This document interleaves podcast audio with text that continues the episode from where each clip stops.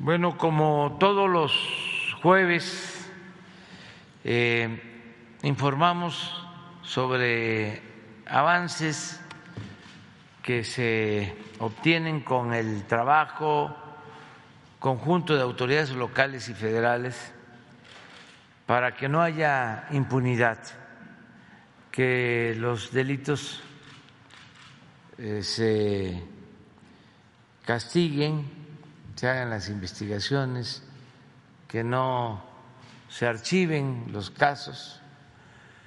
Y eh, por eso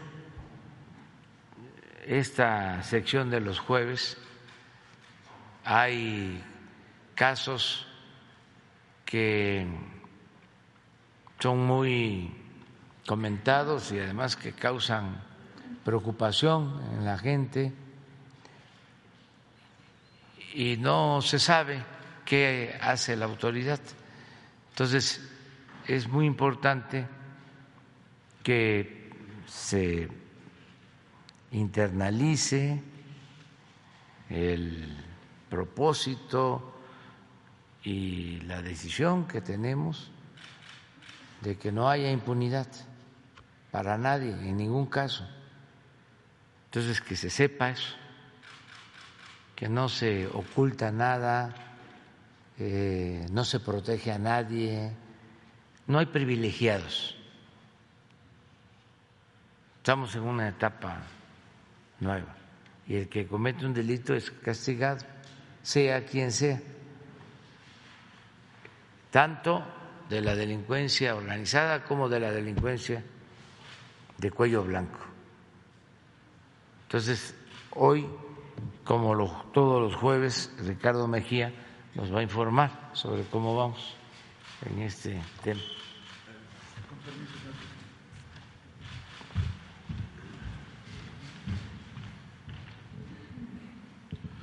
Con su permiso, señor presidente, buenos días a todas y a todos. Vamos a dar cuenta del informe Cero Impunidad, no hay crimen sin castigo, que es un trabajo coordinado del Gobierno de México, Secretaría de Defensa, Secretaría de Marina, Secretaría de Seguridad Pública, Centro Nacional de Inteligencia, Guardia Nacional, en coordinación con las Secretarías de Seguridad de los estados, las fiscalías locales y desde luego la Fiscalía General de la República. Empezamos. Se informa de la detención de 22 personas vinculadas a actividades criminales en Colima. Esta fue una operación interinstitucional que se desarrolló entre el 10 y el 12 de junio en cumplimiento a diversos cateos que autorizaron los jueces en los municipios de Villa de Álvarez y Colima en una operación coordinada por la Secretaría de la Marina, la Fiscalía de Colima, la Secretaría de Seguridad Pública del Estado y la Fiscalía General de la República, donde se lograron rescatar a dos personas del sexo femenino privadas de la libertad, pero también se pudo lograr la detención en flagrancia de 22 personas, asegurar seis inmuebles, armas cortas, armas largas y diferente material localizado en un domicilio en Villa de Álvarez. Aquí se, se ve el material bélico y los detenidos. Siguiente. También se informa de la detención en una operación coordinada por la Fiscalía de Oaxaca, en coordinación con la Secretaría de Seguridad y Protección Ciudadana a través de la Coordinación Antisecuestros, que se logró la detención de Jesús N. y Nicandro N., en Juchitán de Zaragoza, Oaxaca, a quienes se les imputa la autoría del homicidio eh, calificado cometido en agravio de Carlos Eduardo N., que fue ocurrido el pasado 3 de junio.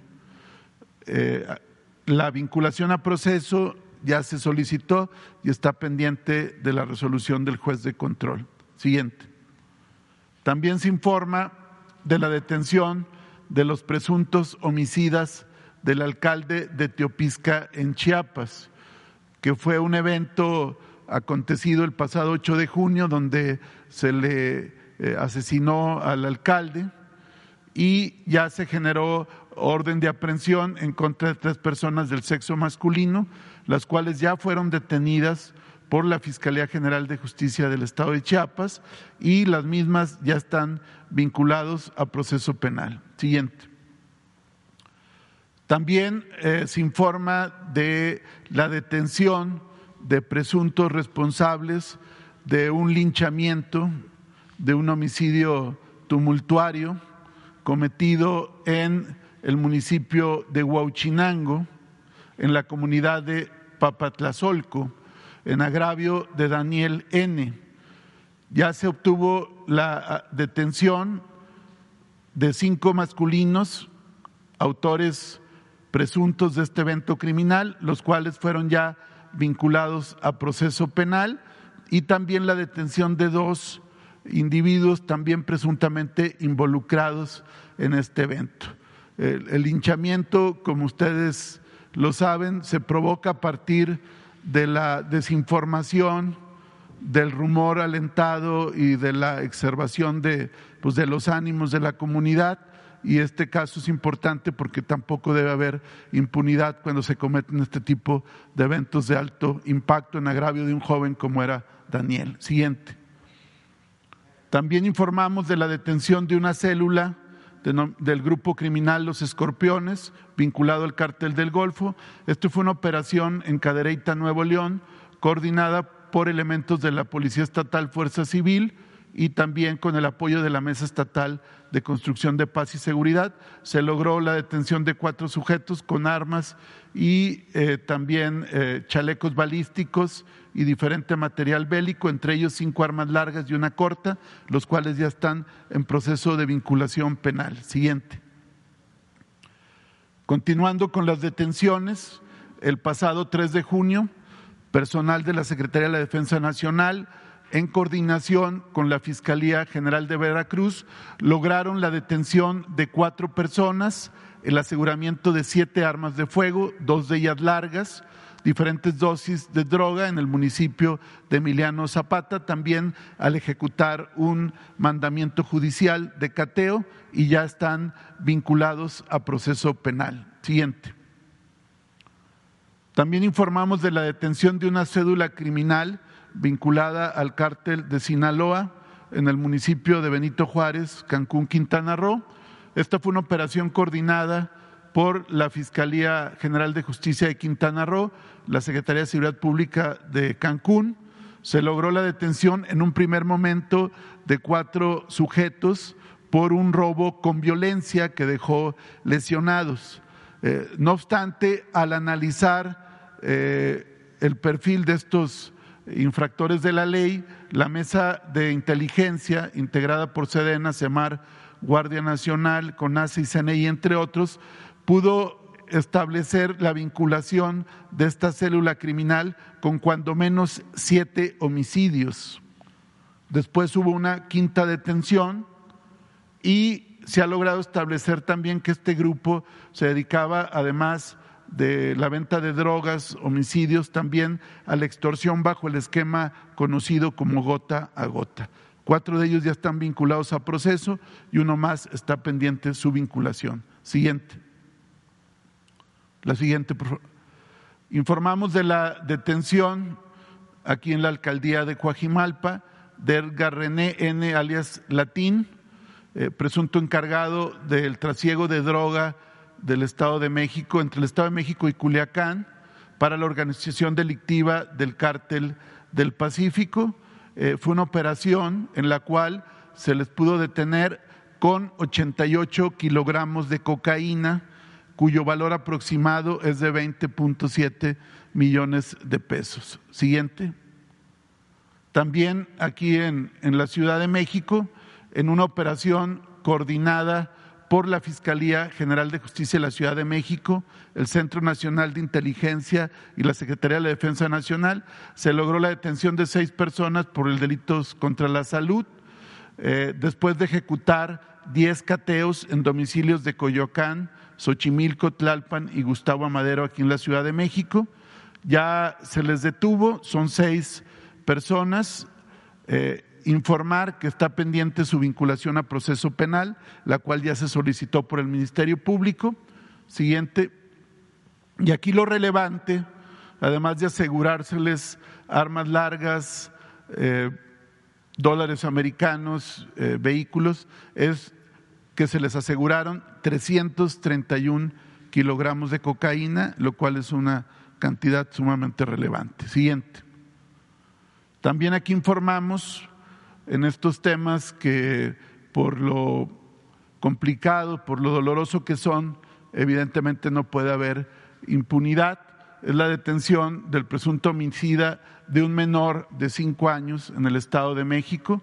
Esta fue una operación coordinada por la Fiscalía General de Justicia del Estado de México con elementos de CONACE y un grupo de trabajo antihomicidios que por instrucciones de la secretaria Rosa Isela Rodríguez ya se encuentra trabajando. Ellos estuvieron apoyando tanto en la, en la, revisión e integración de la carpeta de investigación, así como la ejecución del orden de aprehensión, y se logró detener a Alexis Ulises N., quien además, como agravante, era padrastro del menor que fue asesinado. Ya se encuentra detenido y pendiente su vinculación a proceso penal. Siguiente.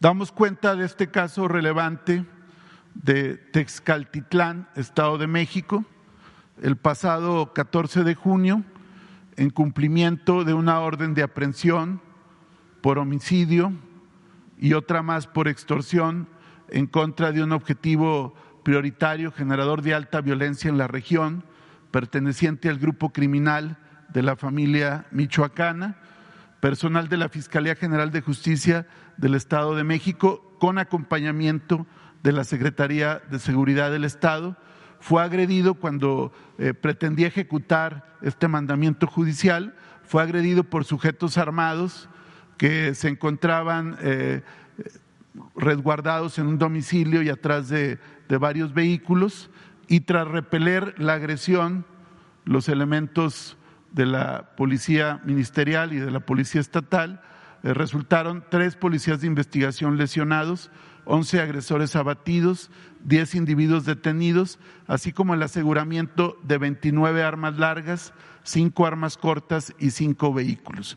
Aquí es importante subrayar que este objetivo prioritario está vinculado al homicidio de 13 elementos de seguridad pública del Estado de México en un evento que tuvo amplísima difusión en Coatepec de Harinas, donde fueron abatidos ocho elementos de la Secretaría de Seguridad y cinco policías de investigación en una emboscada cometida por el grupo criminal de la familia michoacana. Dentro de las armas que fueron asegurados se encontró una arma corta 9 milímetros que pertenecía a uno de los 13 elementos de seguridad pública fallecidos. Dicha arma fue robada precisamente en ese evento de marzo de 2021.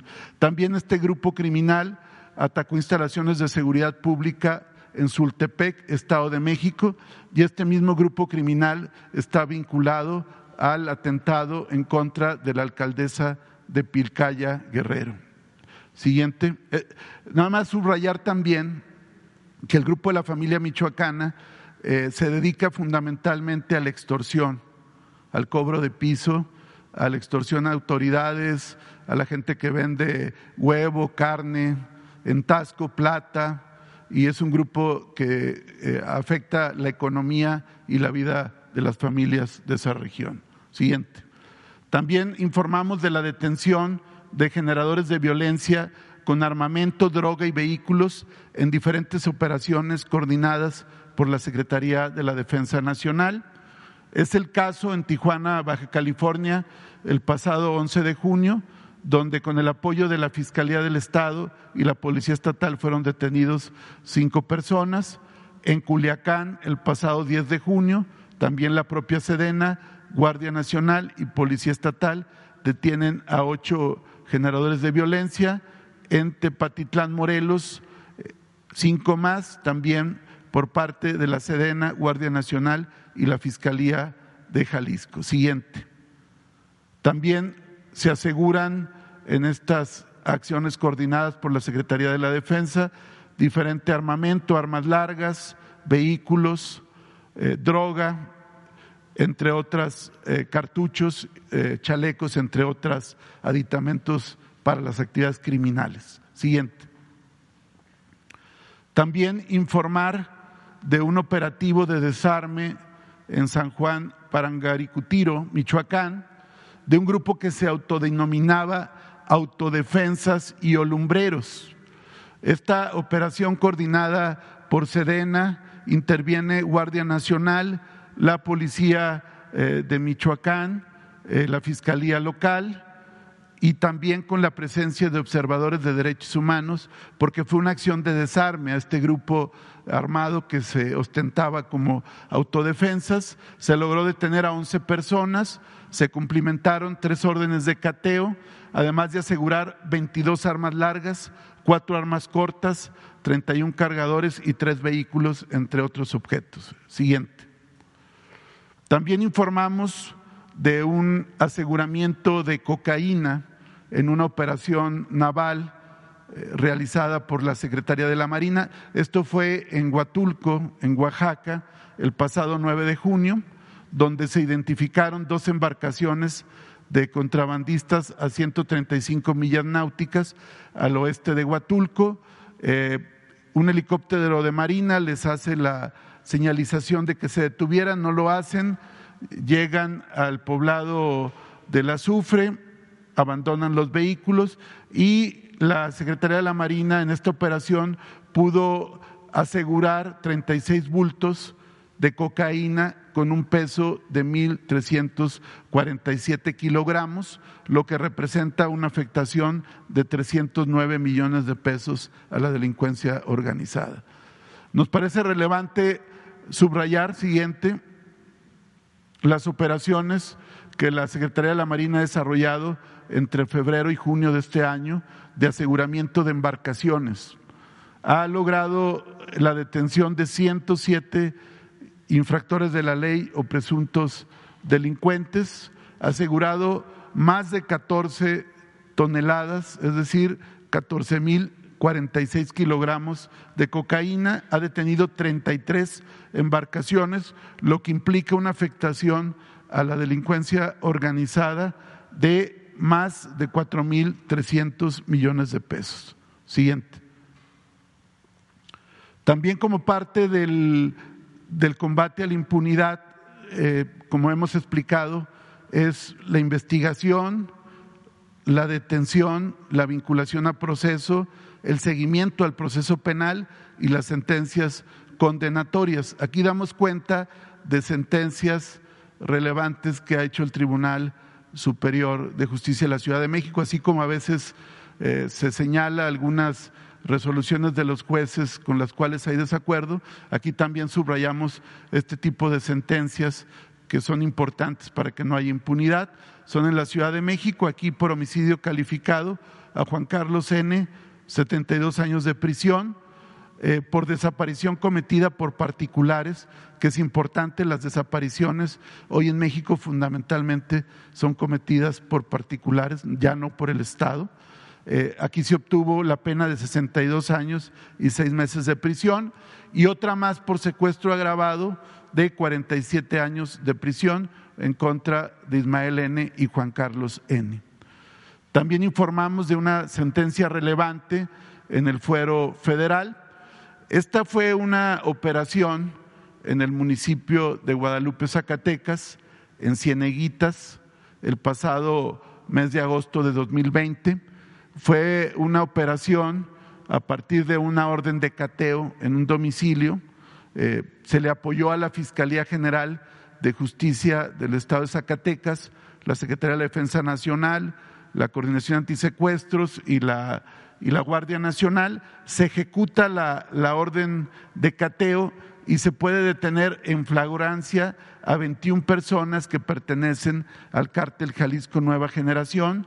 Se les, sacó, se les detiene eh, con un acopio de armas de fuego de uso exclusivo del ejército, armada, fuerza aérea, eh, droga, y a partir de la imputación penal que hace la Fiscalía General de la República en primer término a partir del trabajo de la Delegación de Zacatecas y de la Fiscalía de Coordinación Regional y después por la Fiscalía eh, especializada en materia de delincuencia organizada, finalmente ya se logró una sentencia condenatoria por 26 años y 11 meses contra esta célula criminal del cártel Jalisco Nueva Generación. Siguiente. También dando cuenta de los reportes de desaparición de personas del sexo femenino fundamentalmente, se informa que la Fiscalía General de Justicia de Nuevo León reportó la localización de 14 personas del sexo femenino con reporte de búsqueda entre los días 10 y 14 de junio del presente año. Siguiente. Eh, en actualización del doloroso caso de Devani Susana Escobar Basaldúa, acontecido en Escobedo, Nuevo León, informamos que el día de ayer eh, tuvimos una reunión por instrucciones del, presidente de la República con el fiscal general de justicia del Estado, el gobierno de Nuevo León, la Comisión Ejecutiva eh, Nacional de Atención a Víctimas y los padres de Devani, don Mario Escobar y doña Dolores Basaldúa, donde se acordó que la solicitud judicial para la exhumación del cuerpo de Devani se realice el día 30 de junio, lo cual permitirá, el análisis del cuerpo a través del grupo de expertos y expertas médicas para la homologación de dictámenes forenses antes practicados. También precisar que este día eh, se acordó porque el perito forense internacional que tiene eh, el reconocimiento de todo este grupo y fundamentalmente de los padres de Devani está convaleciente de COVID y ya él ya ha estado estudiando el caso, él ya estuvo en México y entonces él va a regresar para la exhumación y el análisis correspondiente. También informar que todas las diligencias, entrevistas, actuaciones, peritajes que se han venido realizando, se pudo constatar por este grupo que ya obran dentro de la carpeta de investigación a la cual han tenido acceso, desde luego, los padres de la, de la víctima y también la Comisión de Atención a Víctimas. Siguiente. Como vinculaciones a proceso relevante, informar que en el caso de la activista, abogada Cecilia Monzón Pérez, evento ocurrido el pasado 21 de mayo en el estado de Puebla, ya eh, los presuntos eh, feminicidas, Javier N., Santiago N. y Javier N., ya fueron vinculados a proceso penal por este delito.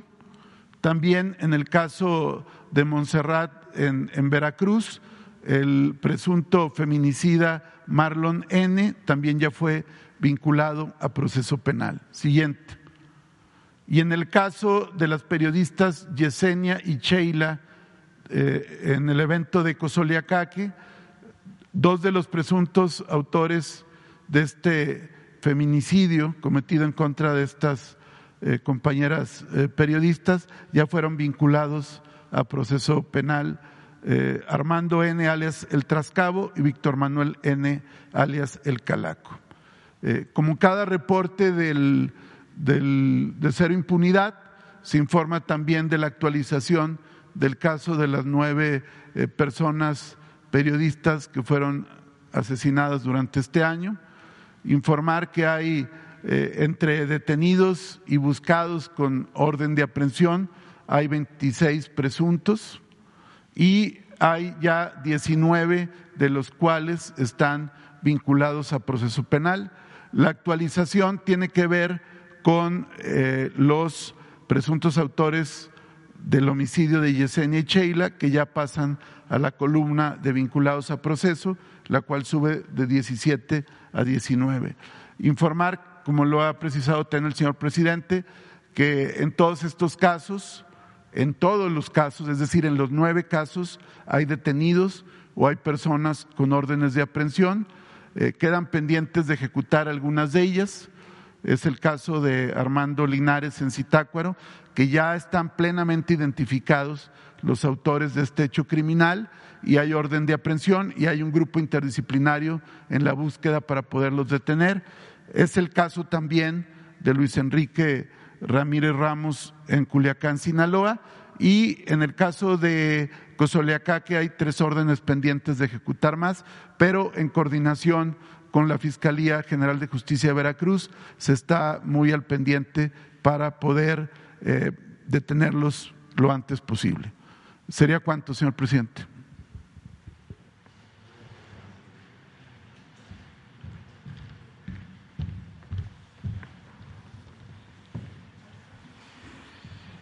Bueno, quedó pendiente una compañera, una, ayer.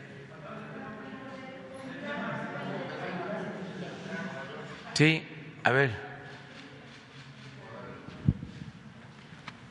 Gracias. Muchas gracias. Una, dos, tres, cuatro, cinco, seis, siete, ocho. Vamos hasta ahí. Muy bien. Señor presidente, soy Guadalupe Herrera Rábago del periódico La Última Palabra de Cadereyta Jiménez Nuevo León y Juárez Nuevo León. Muy feliz ayer por los datos que usted nos dio respecto al incremento de la productividad de las seis refinerías en el país.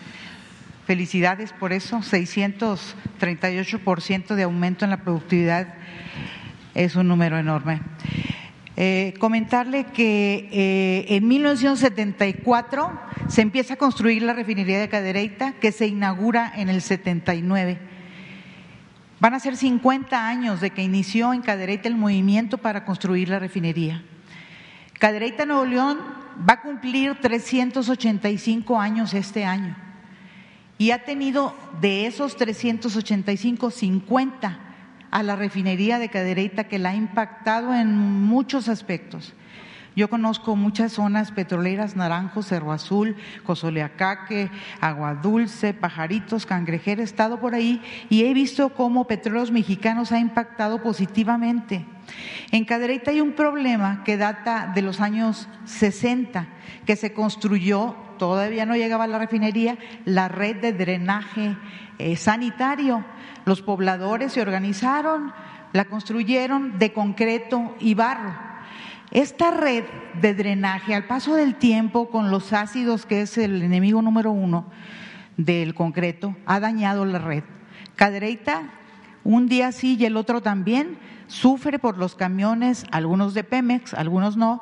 El asentamiento se rompe en la red de drenaje, va agua y drenaje, abre, saca el pedazo de concreto de los años 60, pone el PVC y así está, y el alcalde luego va y bachea en todos lados, ¿verdad? Entonces, eso sigue. Los recursos del municipio se van ahí. Cadereyta necesita una obra de drenaje sanitario que nadie quiere hacer y no creo que quiera hacer el alcalde porque está debajo de la tierra. Y como todos los alcaldes que se quieren reelegir, señor presidente, pues a lo mejor él piensa, no, yo necesito para obras en la superficie y que se vea. Es mi manera de pensar, es mi opinión. Sin embargo, nosotros, yo estoy aquí representando a un grupo importante de pobladores de Cadereyta que tiene la inquietud de que se cambie esa red y que de que Petróleos Mexicanos de alguna manera responda a Cadereyta, porque no sé si ha ido últimamente, ha ido usted a la refinería que está genial, va muy bien, pero Cadereyta, la ciudad, es tristemente una ciudad que está prácticamente pues abandonada, con este sistema colapsado y donde, bueno, sirve para poder vaciar ahí el presupuesto y todos los días se bachea y la foto infaltable por ahí. Esto no se va a acabar nunca. Por eso venimos, vengo yo a representar muchas voces de Cadereyta y proponerle, señor presidente, ni un metro más, pero de los metros lineales que tiene construido la refinería de drenaje sanitario, de drenaje pluvial y de eh, eh, vialidades de concreto, se le construyan también en el casco de la ciudad donde esté ese grave problema en Cadereyta que se pueda, ni un metro más, lo mismo que tiene la refinería. Muchas gracias, señor presidente, porque nos regaló un camión de bomberos hace dos semanas. Eh, el señor Romero, Romero Oropesa entregó el director de Pemex al alcalde y otros funcionarios el camión de bomberos. Pero créame, con mucho cariño, como dice usted, con mucho respeto, le digo que un camión de bomberos no, no significa nada para todo lo que le debe Pemex a Cadereyta. Yo quiero mucho a Pemex, mi familia es de extracción petrolera y creo que es una empresa que, que puede darle a Cadereyta otra cara, señor presidente, otra cara. Yo creo que los pobladores se merecen eh, algo eh, para que les pueda pues ayudar le agradecemos muchísimo el asfalto y la gasolina, pero no les mande ni dinero, ni asfalto, ni gasolina. Estos dos últimos que hubo un, alcalde hace unos años, pues los vendía, lo vendía, bueno. Y el dinero pues no se utiliza para lo que es. ¿Por qué no nos manda terminando el 3 Maya los ingenieros de Sedena y los ingenieros de Marina a que puedan hacer esa red de drenaje sanitario y pluvial que creo que el pueblo de Cadereyta se merece, señor presidente. Y una pequeña pregunta más antes su comentario respecto a esto.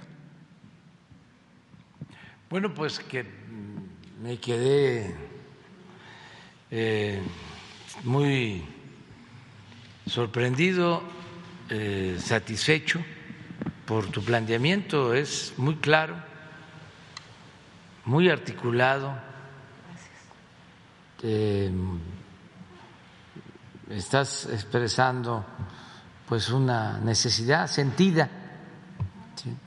Vamos a buscar la forma de ayudar.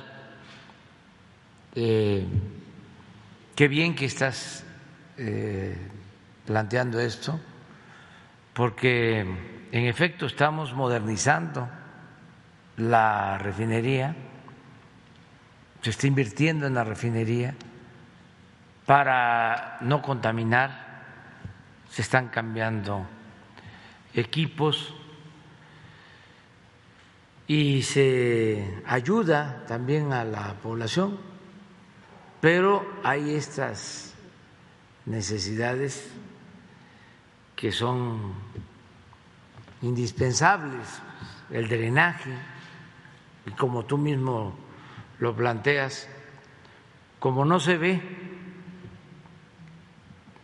no se toma en cuenta, pero sí son obras importantísimas, el drenaje, el agua. Entonces vamos a buscar la forma de ayudar.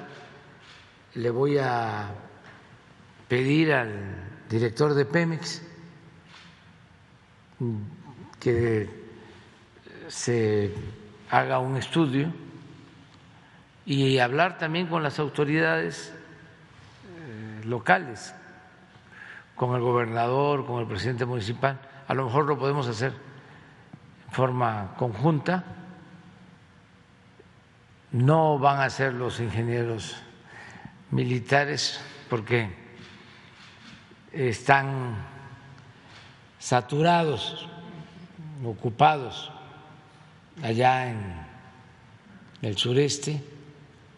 La verdad que ojalá viviesen más técnicos, ingenieros, como este grupo, porque son gentes que tienen mística, que trabajan, no hay para ellos lluvia, sol, cumplen con sus propósitos, una de las cosas que se heredaron muy eh, lamentables es que las empresas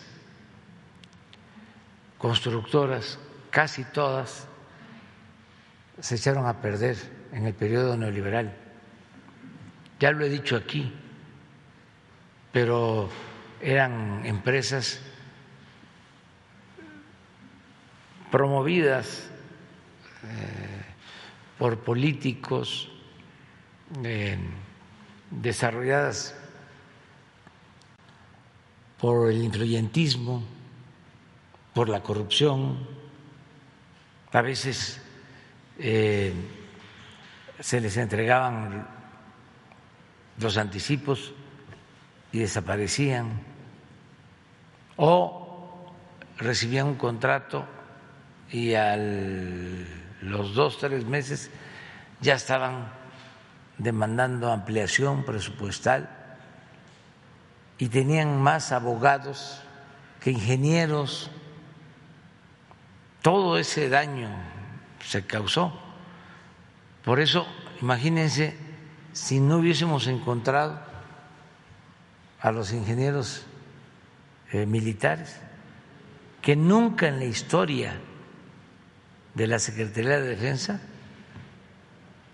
habían eh, realizado tantas obras, nunca.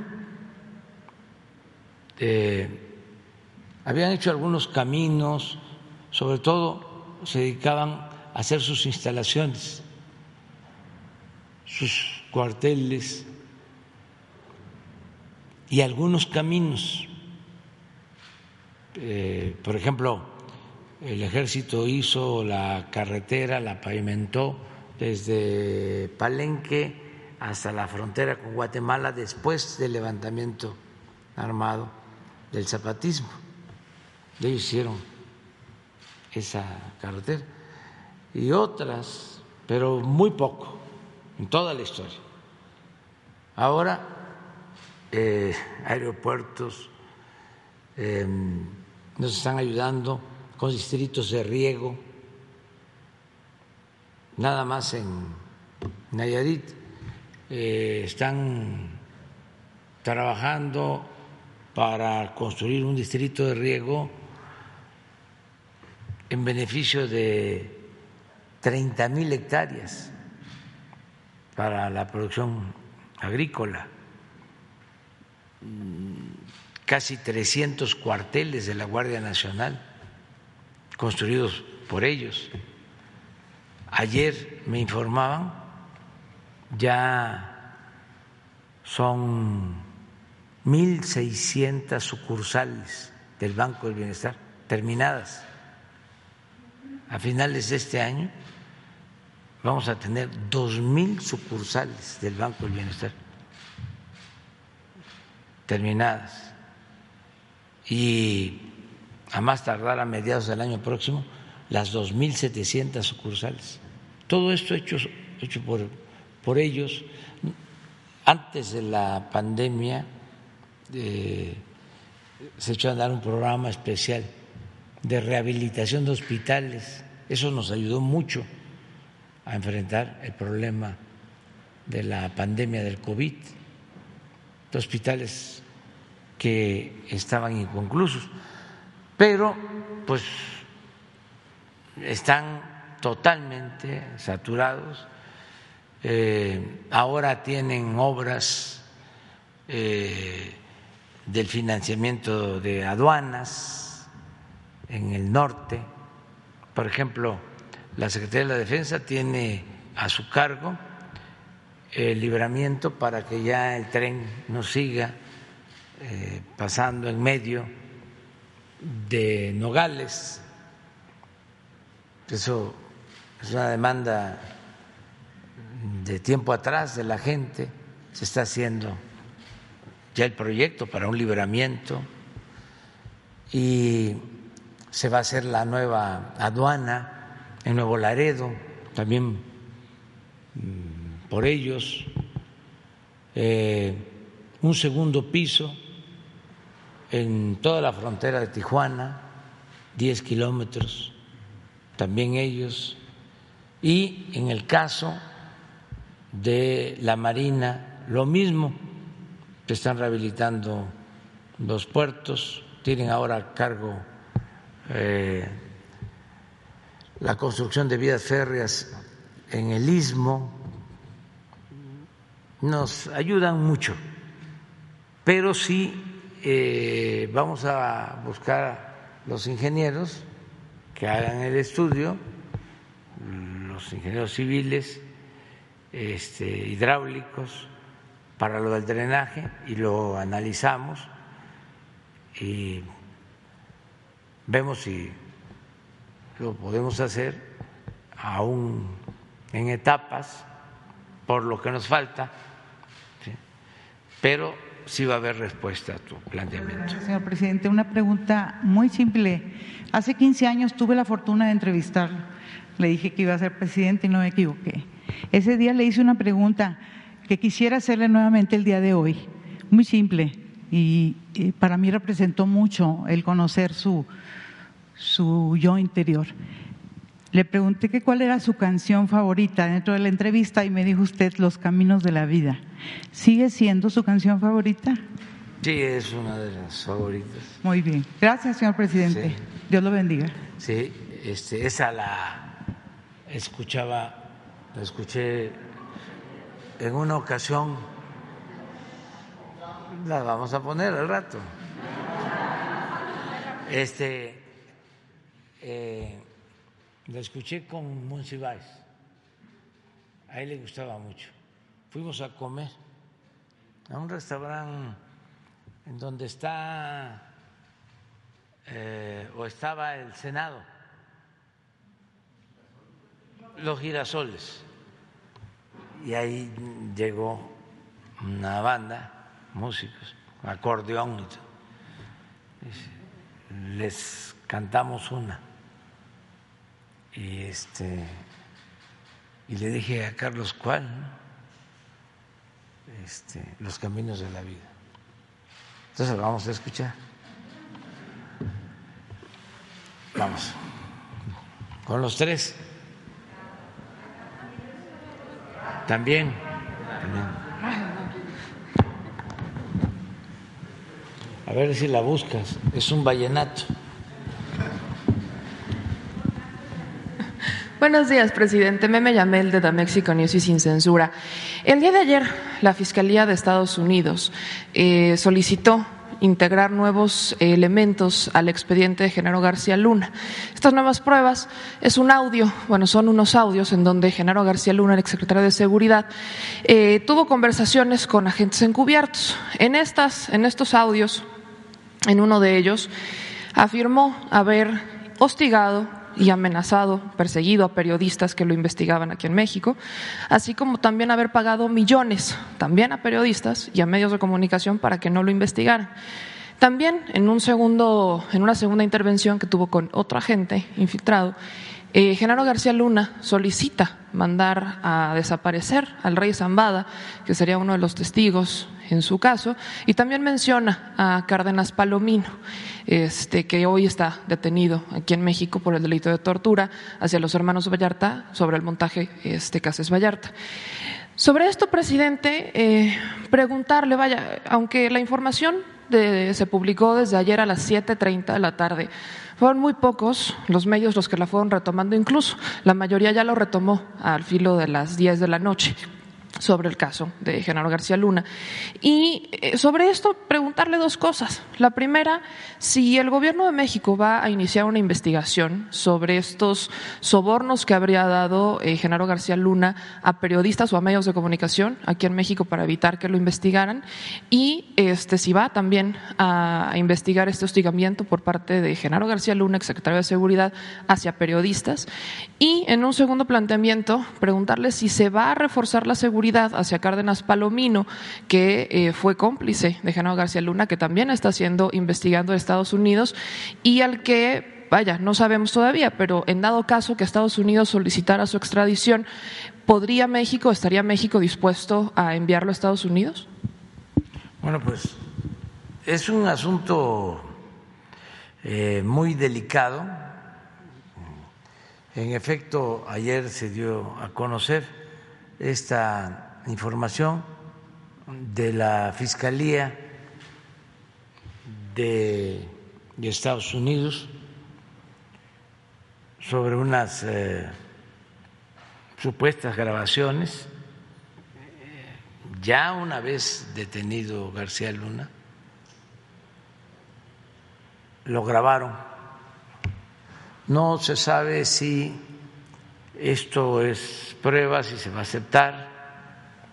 Lo que sí eh, yo pediría desde ahora es que, eh, independientemente si tienen valor jurídico o no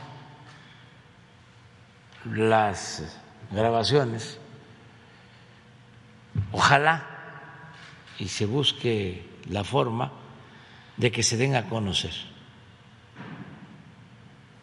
Porque yo siempre he sostenido de que la justicia tiene que ver mucho con lo preventivo. El que se conozcan todos los hechos y se eh, reprueben, se estigmaticen hechos de abuso de autoridad, de represión, de corrupción, que no se quede nada más en juzgados, en expedientes, porque esto ayuda mucho a mejorar la vida pública, a purificar la vida pública, la transparencia. Entonces, sí vamos eh, a estar pendientes para que si se autorizan o no, si se aceptan o no estas pruebas, que puedan darse a conocer. ¿Solicitaría que se haga un juicio público en el caso de García Luna? Pues que se dé a conocer toda la información, que no se oculte nada, este, que sepamos todo porque también eh, hay países en donde se hacen investigaciones, eh, resuelven ellos lo que les importa y eh, cierran los casos. Nosotros queremos que no se cierren que todo se ventile, que la vida pública sea cada vez más pública, y más en estos asuntos que dañan tanto, porque estamos hablando de la seguridad de los ciudadanos y de la seguridad nacional. Entonces, nada de que es un asunto de abogados o de eh, jueces o del Poder Judicial, no, es un asunto de interés público en cualquier país y se tiene que dar eh, a conocer. Lo otro, si se va a presentar denuncia en México, yo creo que ya hay denuncias.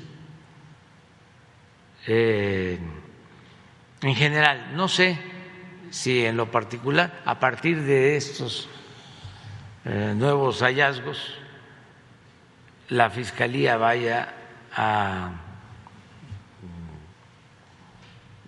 abrir eh, expedientes. Eso corresponde a la Fiscalía. Ellos podrían informar si consideran que es conveniente el indagar sobre estos hechos y también pues proteger a testigos. Eso corresponde a la Fiscalía y al Estado mexicano, proteger la vida de testigos, de todas las personas, cualquier persona que eh, corra riesgo que su vida corra riesgo, tiene que ser protegida. ¿Se ha hecho algún análisis a profundidad con datos sobre la afectación eh, en seguridad del hecho de que Genaro García Luna estuviera eh, siendo cómplice del cártel de Sinaloa o que lo hubiera protegido cuando fue secretario de Seguridad? ¿El ¿Cómo eso afectó a, a México? Eso lo tiene que ver con la Fiscalía. Yo pienso que aunque él era un personaje importante en el gobierno, muy importante.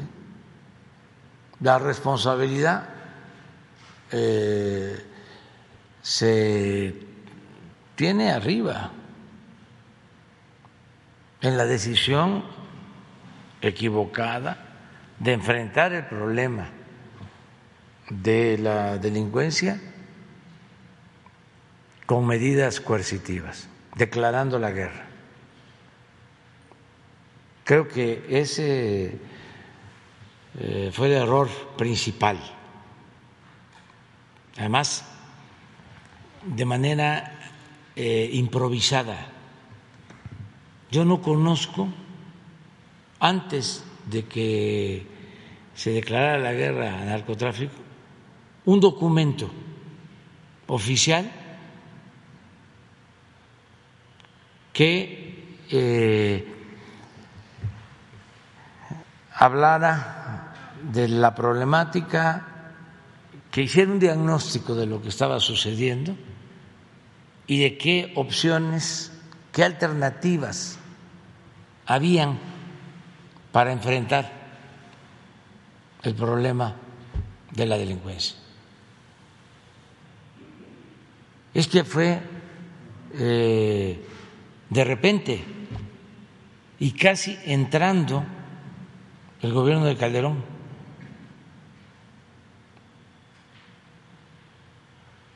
Hay la anécdota de que, de que estaba de gobernador, va a recibirlo. Todo esto en medio de la falta de legitimidad por el fraude electoral. Entonces, para tratar de ganar legitimidad, muy parecido a lo que hizo Salinas después del 88, con Hernández Galicia, líder sindical, muy fuerte. Eh, llega eh, a la presidencia después de una elección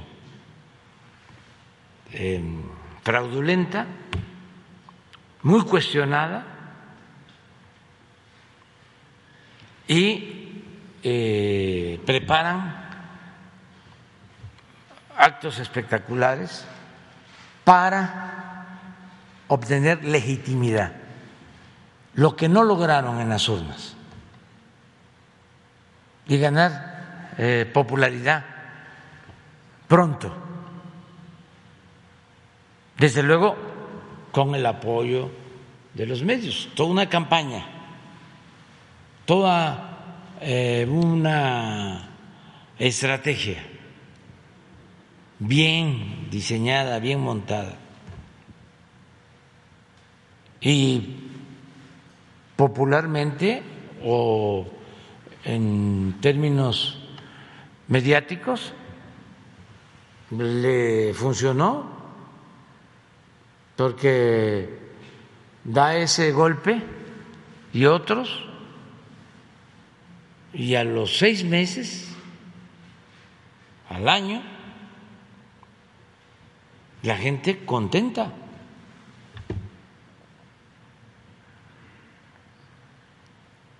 Eh, diciendo, ahora sí hay presidente. A este sí no le tembló la mano.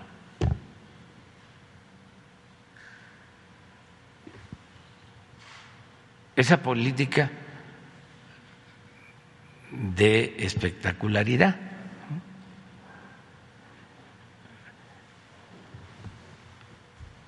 Y ya sabemos lo que pasó después. Si a mí me preguntan eh, en los últimos tiempos cuál ha sido el gobierno con más corrupción, sin duda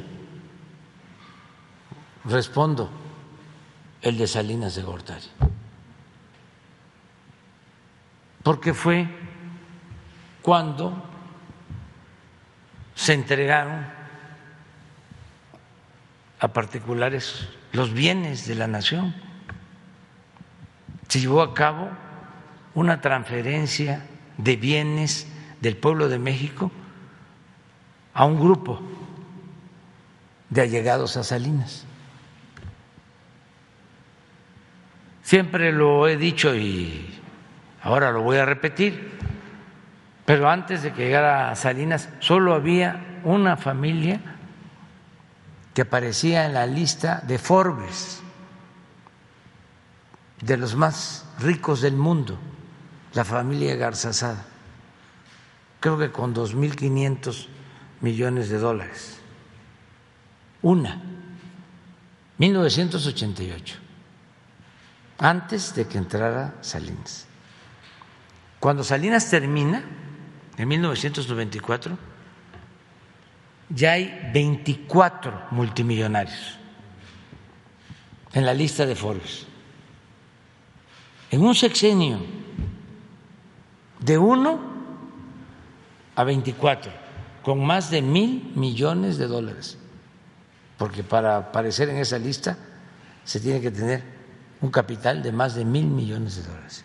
En su conjunto, 44 mil millones de dólares en un grupo.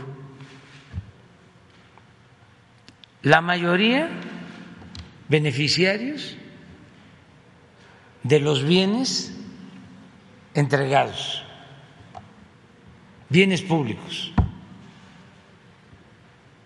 bancos, empresas, minas.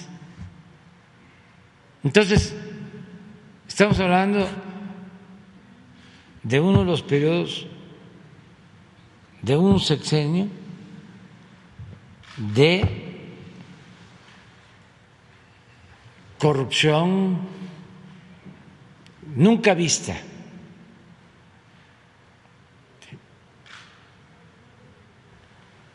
Pero un control de los medios, ahí empezó también la domesticación de la intelectualidad. del grupo de intelectuales. Ahí los empezaron a, cooptar.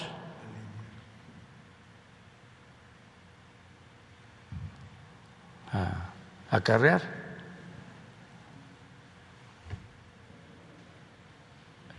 Bueno, esa misma política parecida es la que se aplica cuando se hace el fraude en el 2006 y se piensa que se va a ganar el apoyo del pueblo si se declara la guerra al narcotráfico.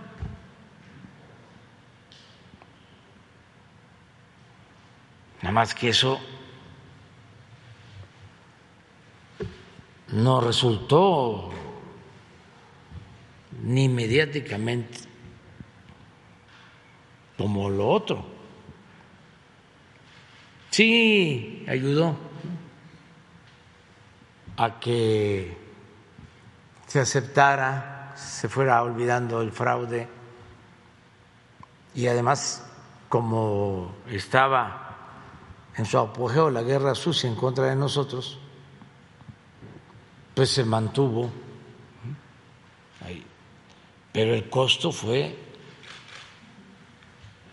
altísimo. Bueno, lo estamos todavía pagando eh, por la violencia. Y decía yo que fue una estrategia para buscar legitimidad, porque apenas estaba entrando, por ahí debe estar la fecha,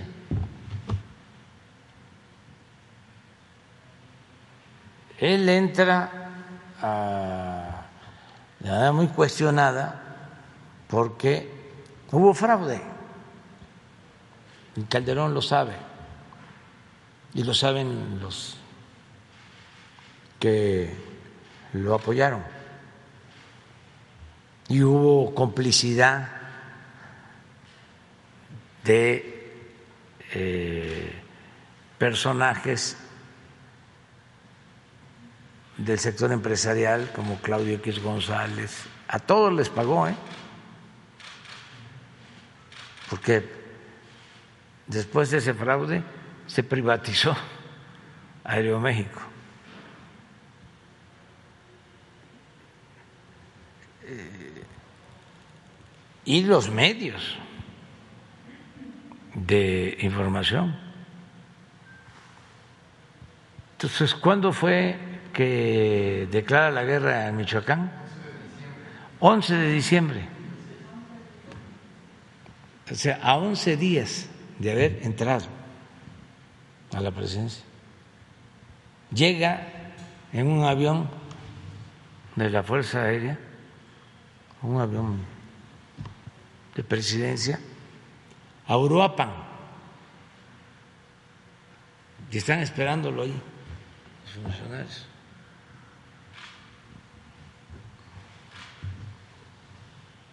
Estaba el gobernador. Y me cuentan que empiezan a bajar del avión.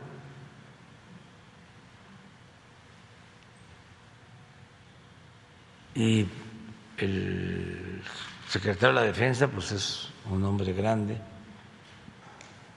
Galván, con sus uniformes y otros militares. Entonces, ¿qué dice el gobernador y el presidente? Porque no lo veía. Pues nada, que el presidente también venía este, con uniforme militar.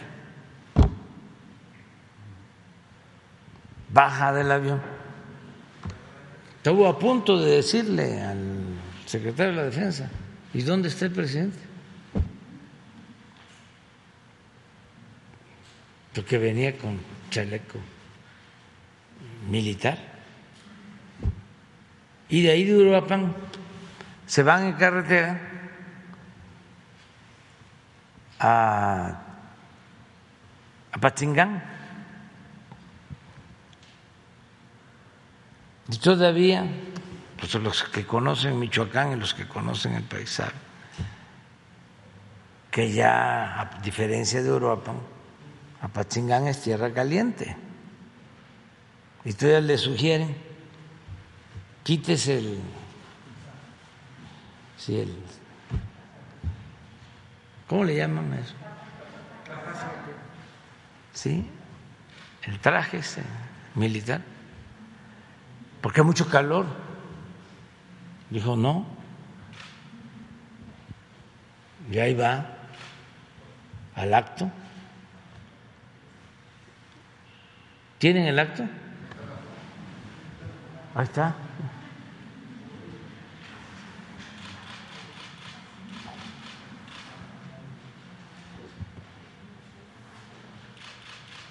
Pero, pues todo esto es importante porque tiene que ver con una mentalidad.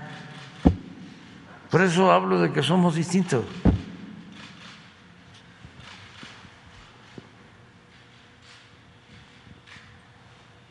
No, pues ahí está Lázaro también, estudiante. Entonces, eh, es cómo resolver un problema con el uso de la fuerza, además ni siquiera analizado, estudiado. Es muy probable que además de que los asesores le hayan dicho de que así iba a ganar legitimidad, lo hayan eh, aprobado, lo hayan visto con buenos ojos los de las agencias del gobierno estadounidense.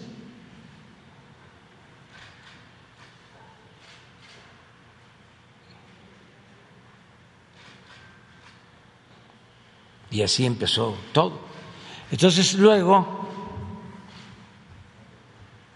ahí no está este Ahí está el secretario de Gobernación, que está atrás, que era gobernador de de Jalisco. Pero no, no aparece ahí este García Luna. Pero al poco tiempo, ¿eh? Sí, Lázaro, sí. Pero al poco tiempo ya empieza este, a aparecer García Luna. Entonces, ese es el origen del asunto. Y luego, pues, se queda con García Luna como hombre fuerte para profundizar sobre esta política. Yo andaba visitando los pueblos y eso me ayudó mucho porque ahora sí que políticamente me daban por muerto. Una vez le preguntaron a Felipe Calderón que si qué opinaba de mí en una entrevista de radio en esos tiempos. Y dijo que ahí andaba yo, reuniéndome con tres, con cuatro, con cinco, con diez personas, y, tenía algo de razón, porque era pueblo por pueblo, reuniéndome con la gente, y a veces pues eran pocos, ¿no?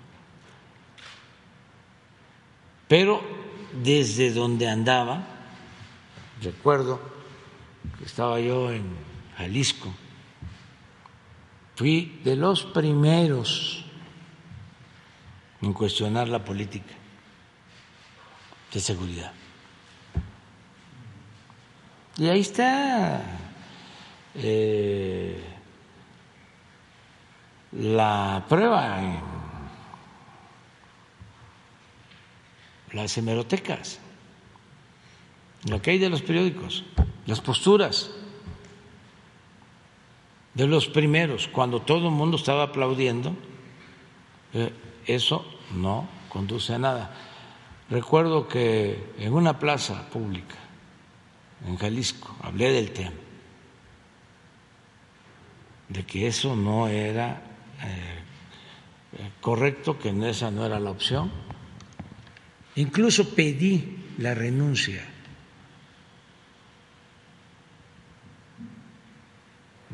Ya va a salir de el gabinete de seguridad completo, por lo que ya estaba pasando, por los enfrentamientos y por querer resolver el problema con el uso de la fuerza. Entonces, por eso el caso de este, García Luna es importante y no es eh, la justicia solo castigo, no, es que eh, sea aleccionador, que ayude a prevenir, a que no haya repetición a que no se quieran resolver los problemas de origen social con el uso de la fuerza, porque es toda una corriente de pensamiento, es eh, ante un problema social siempre la fuerza. No, hay que atender las causas. ¿Por qué la descomposición social? ¿Por qué eh, se llega a esos extremos? Presidente, en un segundo planteamiento sobre el tren Maya. Hace unas semanas, hace un mes más o menos, nosotros fuimos al tramo 5 del tren Maya a preguntar a la gente qué opinaba sobre el tren y a ver cómo estaba el tramo 5. Para llegar, eh, llegamos por, entramos por un camino en donde está justo a un lado de Río Secreto, por el ejido de Playa del Carmen, y junto está Calica Esto prácticamente Calica, Río Secreto y Escaret están a un kilómetro de distancia. Esto se lo planteamos, presidente, porque preguntándole a la gente qué opinaba sobre el tren Maya, nos dieron dos posturas. Hubo unas personas, las menos, que nos dijeron que no conocían mucho, que no sabían en dónde se estaba construyendo, pero que sí sabían que había un tren y que qué bueno pero no había como mayor opinión. Y hubo otro grupo que nos decía que incluso eh, los turistas europeos estaban muy emocionados porque se habían enterado del tren Maya y ya lo querían usar para conocer otras ciudades. Pero en esta, mientras nosotros investigábamos y le preguntábamos a la gente, nos encontramos con una periodista de Quintana Roo, con Selene Contreras, que ella eh, ha estado investigando y ha estado eh, llevando un caso particular eh, en contra de uno de los socios de Río Secreto, que de hecho también es de los que está en esta campaña de Selva Meltren, sobre la invasión de unas propiedades. Están invadiendo propiedades, bueno, Otto Bombetrap particularmente está invadiendo propiedades en, Yucatán o en, en Quintana Roo perdón, este, y es un pleito que traen ahí, vaya, es algo incluso normal, ya así lo, nos lo reportaron en Quintana Roo, la invasión de propiedades por parte de empresarios, que en vez de querer, o sea, en vez de hacer el avalúo y pagar como tal la propiedad, le pagan a unas personas para que invadan una propiedad, se haga un pleito legal y entonces se puedan hacer de la propiedad a un costo mucho menor del cual actualmente vale. Entonces, sobre esto preguntarle si ¿Existe alguna estrategia o algo que pueda hacer el gobierno federal en contra de estas invasiones que en la región en realidad ya son normalizadas, que es un problema que viene desde hace mucho tiempo?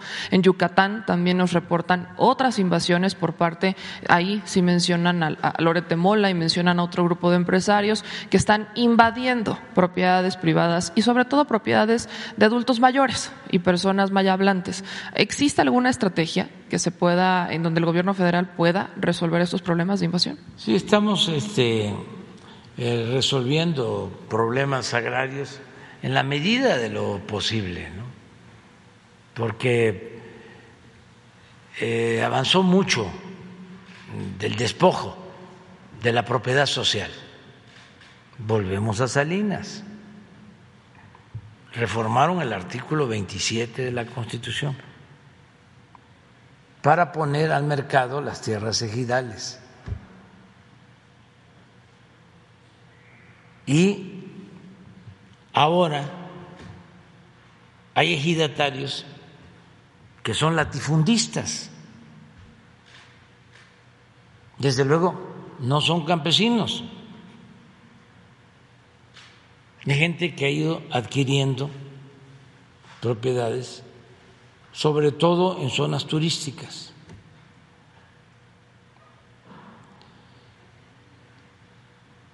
Esa fue una reforma a la Constitución, al artículo 27, porque no se podía vender la tierra ejidal.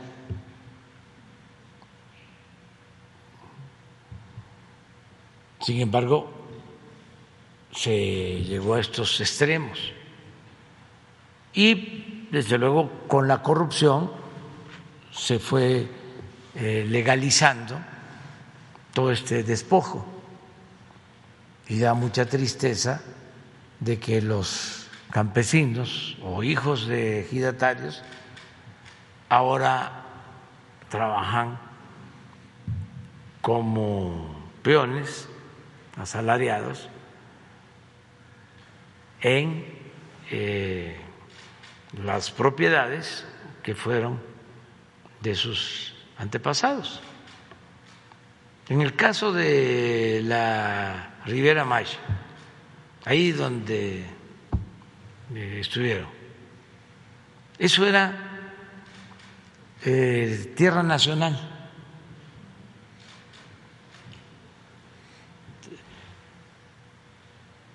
Es cosa de eh, revisar la historia de Quintana Roo. Eh, era un estado eh, muy despoblado. Todo esto que ahora es Playa del Carmen, eh, Cancún mismo, en los años 50, en los años 60 del siglo pasado, no había población, era mucha tierra y poca gente. Entonces empiezan los desarrollos turísticos, eh, era territorio y nombran desde el centro a los gobernadores. Y hubieron buenos gobernadores. Estoy tratando, bueno, eh, Rojo Gómez fue gobernador de Quintana Roo, y luego otros, David Gustavo Gutiérrez, pero en ese tiempo, cuando empieza el auge turístico,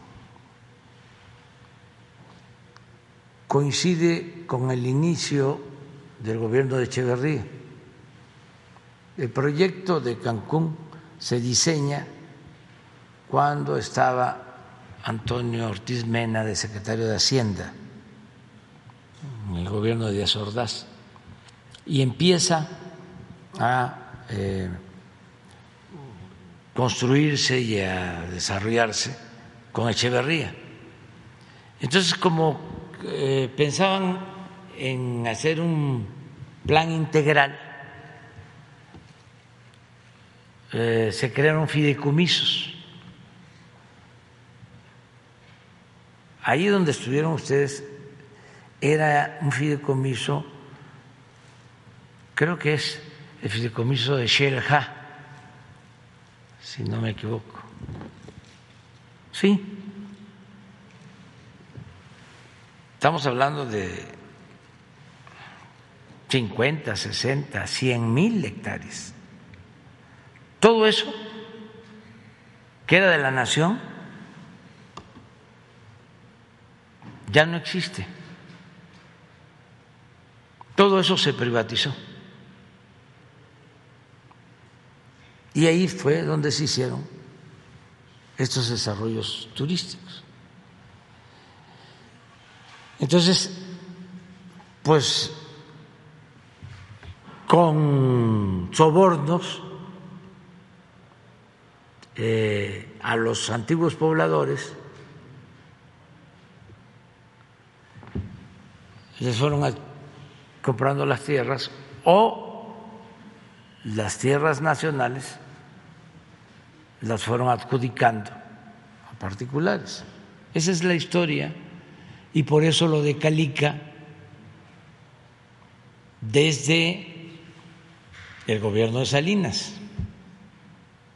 Se entregó lo de los permisos de Calica y luego se renovaron los permisos hasta poseer 2.400 hectáreas para bancos de material. Y lo mismo en el caso de Iscaret y otros centros. la principal oposición al tren Maya viene de ahí, porque se sentían los dueños de ese paraíso. ¿Considera que Calica podría haber estado pagando sobornos a estos eh, empresarios? Porque están realmente a, un kilómetro, están a un kilómetro y hacen detonaciones. Sí, si no había soborno, había influyentismo. Porque uno de los permisos se entrega un día antes de que termine el gobierno de Cedillo uno o dos días antes. está documentado. Y muy influyentes, muy protegidos, porque se trata de una de las empresas constructoras más fuertes en Estados Unidos. Se llama Vulcan. Entonces, tenían una demanda contra eh, el gobierno de México, tienen, eh, porque no se les autorizaba ampliar la extracción de material. Entonces, si llegamos a un acuerdo, es decir, a ver, ya no vamos a permitir que extraigan material, porque esto es eh, un, un agravio, una destrucción al territorio. ¿Cuál es el término que no es ecocidio? Devastación. Desastre ambiental. Un desastre ecológico, ambiental. Entonces llegamos al acuerdo, les dijimos, les dimos dos o tres opciones. Una, se les dan los permisos para que puedan eh, construir con materiales adecuados, como campamentos,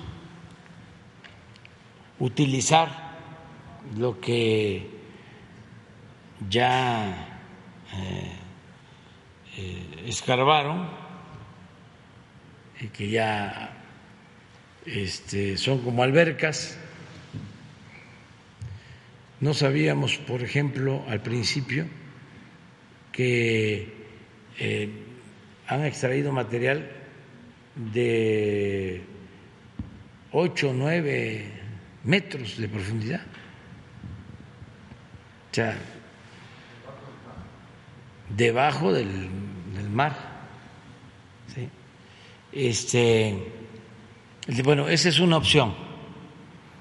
Pero además les damos la concesión, se les otorga la concesión para que el puerto, en vez de estar sacando eh, material, eh, sea un puerto de cruceros, que no hay este, en esa zona. Eh, en el macizo continental no hay. Sí, dijimos, siempre y cuando ya no sigan extrayendo material, que no usen como eh, banco de material, este, porque se llevan ese material a Estados Unidos. De hecho, presidente, sobre este tema ha hablado con el presidente de Estados Unidos o con el embajador o, o con alguien. Sí, con el embajador sí, y ellos lo saben. Y vamos a seguir eh, hablando. Entonces, nos dicen sí, nos interesa, y nos traen un proyecto. Entonces, eh, muy bien, nada más que necesitamos la autorización del Consejo de la empresa. Bueno, pues que se busque la autorización del Consejo de la empresa. Mientras tanto, ¿sí? No queremos que sigan extrayendo eh, grava, arena, material de construcción. Se para todo para llegar a un acuerdo. Pasan dos meses, nosotros esperando, ah, que iban a dar permiso para que entraran las brigadas de eh, la Secretaría de Medio Ambiente de Semarnat hacer el estudio completo, porque eh, hay también manglares, hay selva, y eh, definir la potencialidad del suelo, cuántos se podía autorizar para presentarles el, el proyecto. Pueden hacer eh, tantas cabañas, este, convertirlo en un centro turístico. Entonces llegamos al acuerdo de que en tanto no se hacía el estudio, se paraba todo. Y pues estábamos en esa idea. Yo fui dos veces más, sobrevolaba la zona y no había movimiento. Pero como al tercer mes, bueno, todavía invité al señor al CIO, como se le dice a los gerentes, a la inauguración del tren, digo, del aeropuerto Felipe Ángeles. Y eh, muy buenas relaciones, y tenemos buenas relaciones. O sea, pues aquí no se trata de, de asuntos personales. Pero voy, en uno de los últimos viajes, y entonces me informan de que estaban trabajando, de que no habían parado.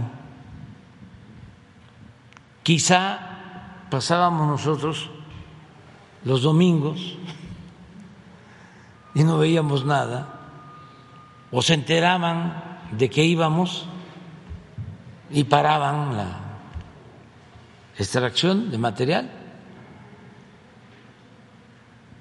Pero cuando me informan, digo, no es cierto, no puede ser. Me dice, sí, ah, pues vamos. Y, oh, sorpresa. De hecho, cuando fuimos los vimos este, trabajar y Vulcan mandó un comunicado hace no mucho eh, diciendo que el gobierno de México ilegalmente había frenado este, las labores dentro de Calica y que ellos seguirían luchando para conseguir que les autorizaran volver a, un pleno estado laboral dentro de, dentro de la empresa. Sí, entonces ahí sí ya pues, se tomó la decisión de cancelar por completo este, la obra y eh, así como ellos acudieron a tribunales internacionales, nosotros vamos a acudir a la ONU y a tribunales internacionales. Eh, no dejamos, no cancelamos la posibilidad del acuerdo, pero mientras estemos en el gobierno, apegados a la legalidad, no vamos a permitir que se extraiga material de construcción de eh, Calica. A lo mejor están pensando ellos que ya va a terminar el gobierno y que van a reiniciar sus labores, pero vamos a hacer denuncias en la ONU porque Incluso estoy pensando también hacer una notificación a las bolsas de valores donde cotiza la empresa. Porque todos tenemos que cuidar el medio ambiente. De verdad, ¿sí? No estos este, ambientalistas. Eh, falsos este, o pseudoambientalistas. Estamos trabajando en eso, se está haciendo toda la documentación para fundarlo. Entonces, no cerramos la posibilidad del acuerdo. Que ellos dicen, eh, vamos a que utilicemos las tierras para propósitos turísticos sin afectar el medio ambiente y también queremos eh, tener la concesión para utilizar el puerto.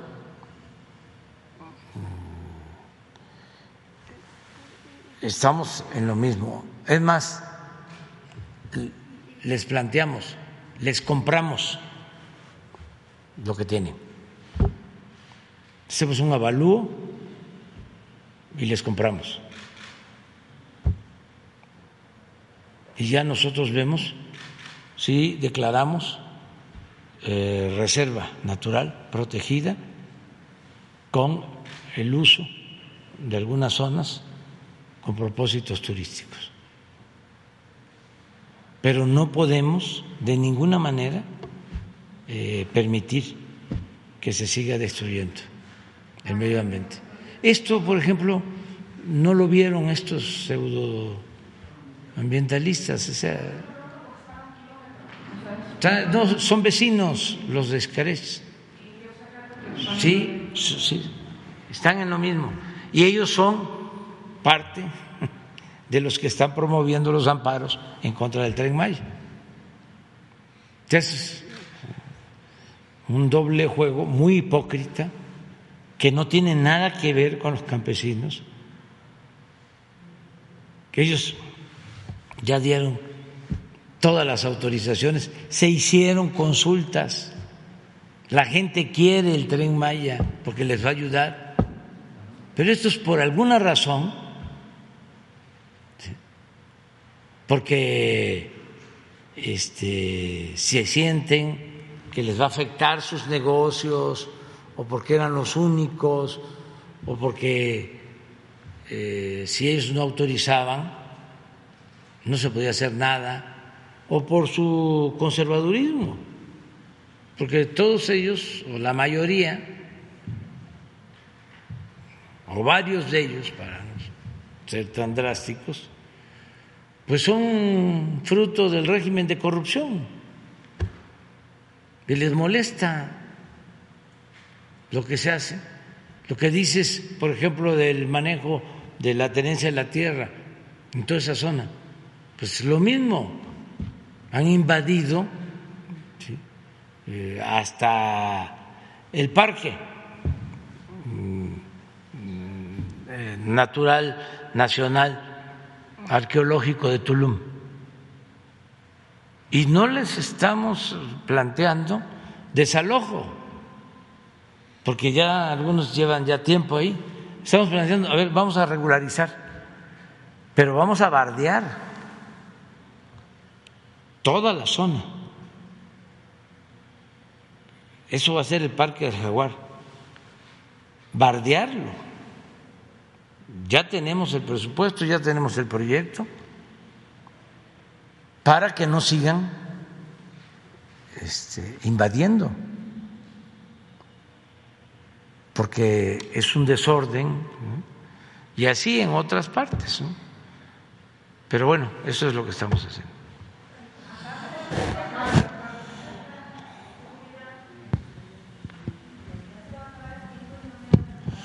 Sí, ahora te lo damos. Pero aquí no es de motines emocionales. ¿eh? No, aquí es democrático. Gracias, presidente. Buenos días. Miguel Hernández del portal de noticias Ángulo 7 de la ciudad de Puebla. Preguntarle sobre el primer tema de lo que se trató hoy en este informe de ser impunidad del caso de Daniel Picasso. Eh, ayer ya el, Congreso Federal hacía un, llamado para que se aplique la justicia en este caso. Si bien nos informaban que ya hay detenidos, ya hay siete detenidos, también saber su opinión si no hay una omisión o hubo una omisión de parte de la autoridad municipal en este caso al no llegar a rescatar a este, a este joven que bueno, pues fue, fue quemado vivo y, las autoridades eh, también municipales solamente dijeron un disculpa a la familia de este joven. Desde su punto de vista, ¿no hay una omisión de las autoridades municipales en este caso? Sí, puede haber, pero tú tienes más información sobre eso. Gracias, presidente.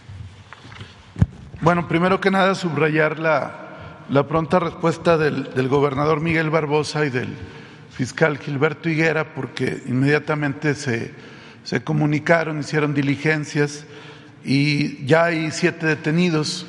Evidentemente las, la carpeta sigue, sigue abierta, se siguen extendiendo las investigaciones y seguramente la propia Fiscalía va, además de la imputación directa por el hecho criminal, pues también si hubiera eh, probables omisiones en el auxilio. Pero creo que esto sienta un precedente importante porque ya de entrada hay siete detenidos y seguramente habrá, habrá más. Nosotros estamos en colaboración permanente con la eh, Fiscalía y con el gobernador y se estará informando de las nuevas detenciones, de las nuevas eh, acciones que redunden precisamente en, que no haya impunidad.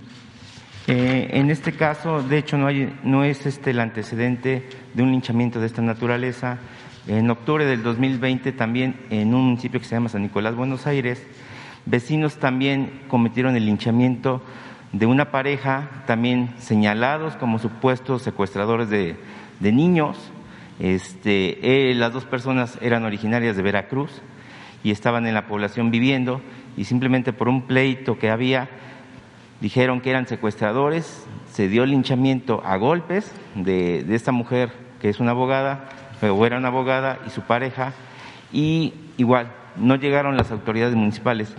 Con estos dos casos no falta más este apoyo de las autoridades en general hacia los municipios, que bueno, entendemos que los municipios tienen corporaciones eh, policiales muy pequeñas y no se pueden con turbas.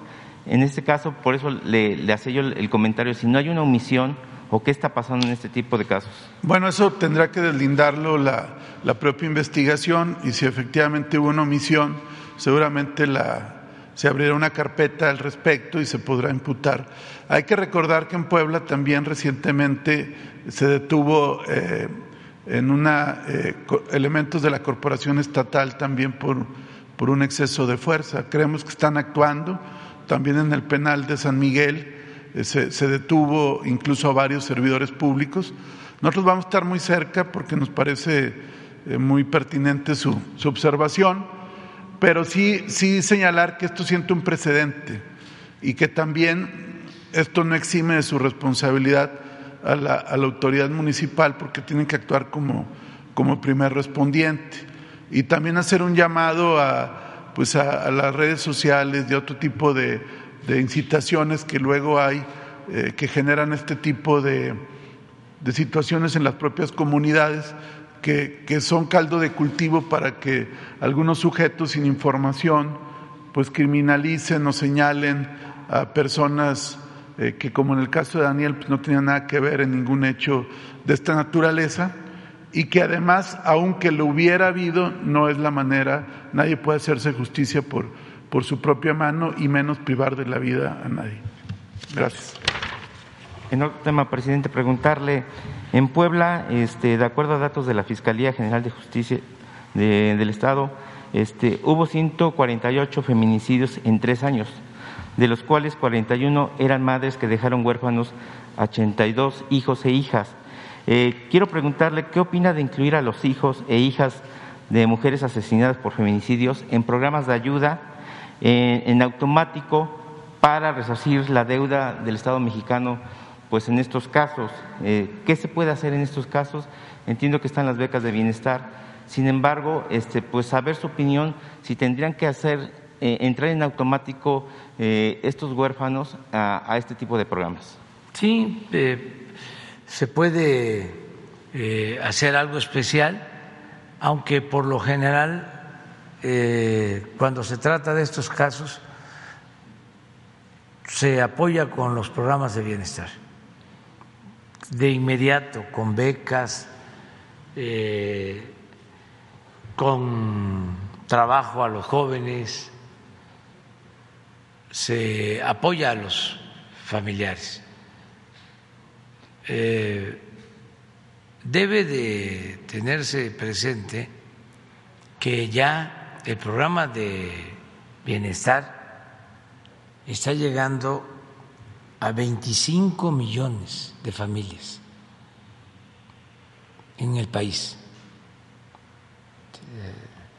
Se ha ido extendiendo y en todos los casos se apoya, se ayuda cuando eh, se solicita. Es muy poco que mi giras, por ejemplo, me diga un adulto mayor, no me ha llegado ni pensión.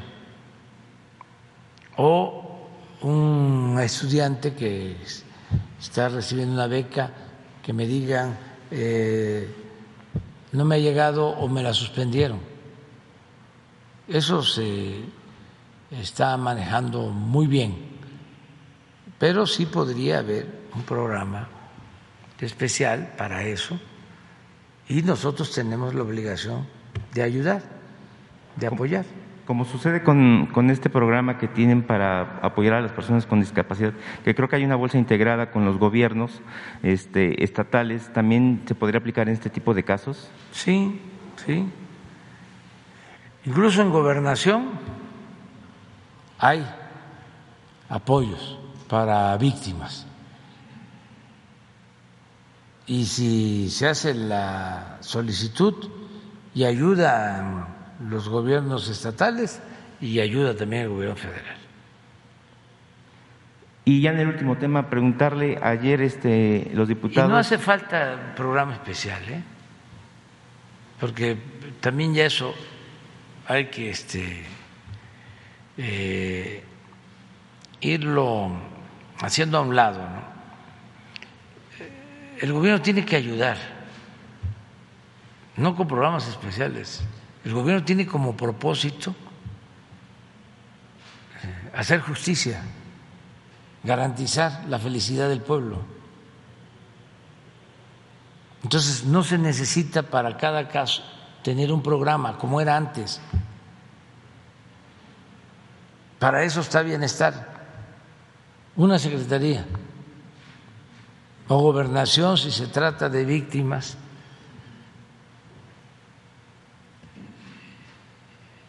Eh, por ejemplo, existía el programa este que todavía lo añoran los corruptos, el Fonden. Cuando había este, huracanes, temblores, sequías, el Fonden. Yo iba a un estado y hasta los gobernadores necesitamos una declaración de emergencia para tantos municipios. Porque se les bajaban recursos que no le llegaban a los damnificados, se robaban el dinero o era un medio para obtener sobornos, moches.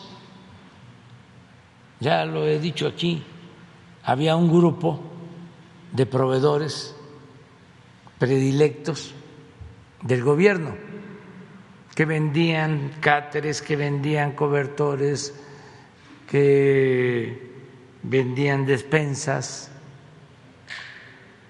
a precios elevadísimos. A veces no entregaban nada, papeles nada más.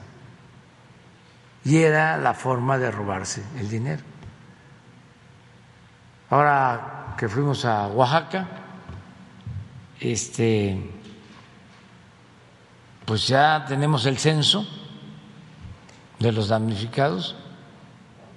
Mañana voy de nuevo, pero voy a entregarle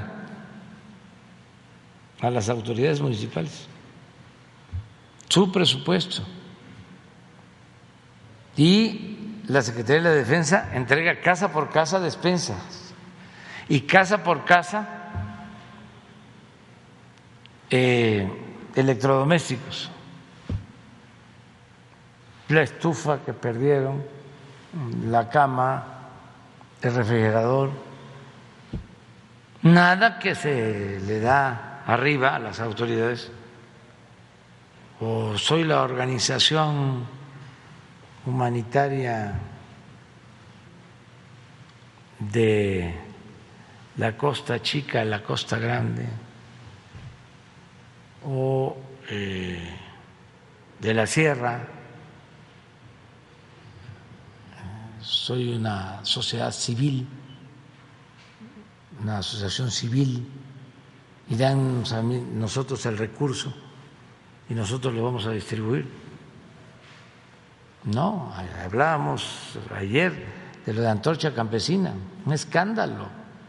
Se llevaban miles de millones de pesos cada año de todo el gobierno, porque les daba agricultura, les daba desarrollo social luego manejaban vivienda. De todos lados sacaban. Y si no, la manifestación. Y los gobiernos estatales.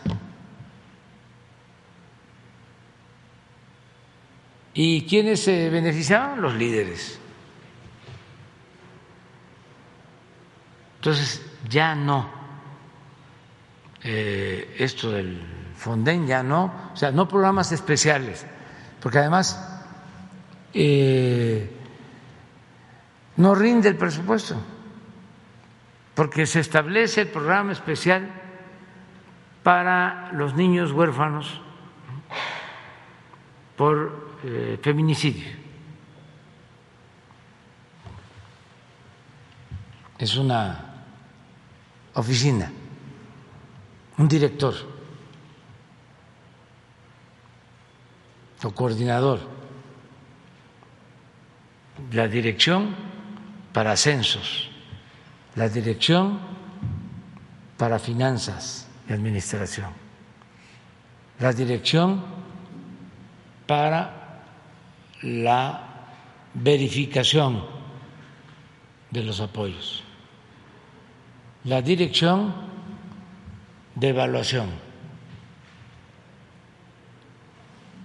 dos, tres asesores, vehículos, viáticos. Pues ahí se quedó todo. ¿Qué le llega a los eh, afectados, nada. Así estaba el gobierno, puro aparato burocrático. El gobierno estaba ensimismado. El presupuesto era consumido por el mismo gobierno. Y ahora no. El presupuesto es del pueblo.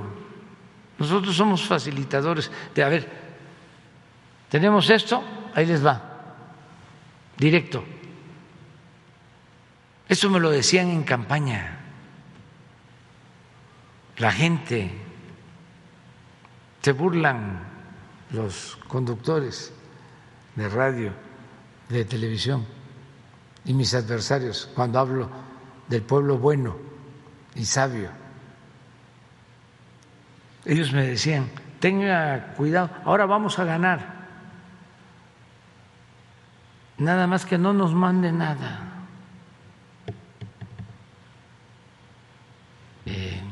Con la gente del gobierno, que sea directo, porque si no, no nos llega. Y sí es sabiduría. porque o no llegaba o llegaba con moche. Entonces eso ya se terminó y sí ayudar. Esa es nuestra función principal, que haya justicia. Oiga, la última pregunta. Este, ayer los diputados de Morena este, eh, están pidiendo a la Fiscalía General de la República y a la UIF eh, hacer una investigación Alejandro Moreno este, del PRI sobre este supuesto tema de, lavado de dinero. Saber si, desde su opinión, si no hay demasiadas evidencias de estos audios que han estado eh, saliendo a la luz pública. El último fue la del martes pasado, donde en este audio se habla de una de una intención de, vender medicinas y despensas a los gobiernos que quedaran del PRI en esta elección este, pasada y futuras, y obviamente involucran a un diputado federal por Puebla, este, como también parte de esa negociación. ¿No son ya demasiadas evidencias para que ya la Fiscalía pueda hacer algo? Pues es un asunto de la Fiscalía, pero ya no meternos en cuestiones eh, partidistas ya este, la gente sabe, aunque no se ha difundido mucho, porque cuando se trata de estas cosas, no todos los medios informan. Pero que lo investiguen las autoridades competentes y que sea la Fiscalía, en este caso, la que resuelva, porque si no, nos acusan de persecución y ya he dicho muchas veces que no es mi fuerte la venganza. Además, en términos estrictamente políticos, hasta ayuda el que todo esto se ventile para que se sepa cada vez más. Es que antes se cometían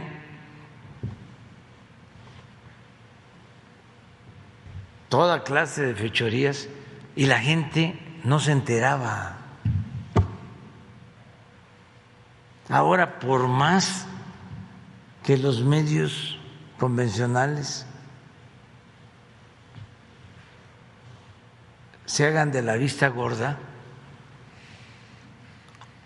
como existen las redes sociales, como también hay medios convencionales que tienen que informar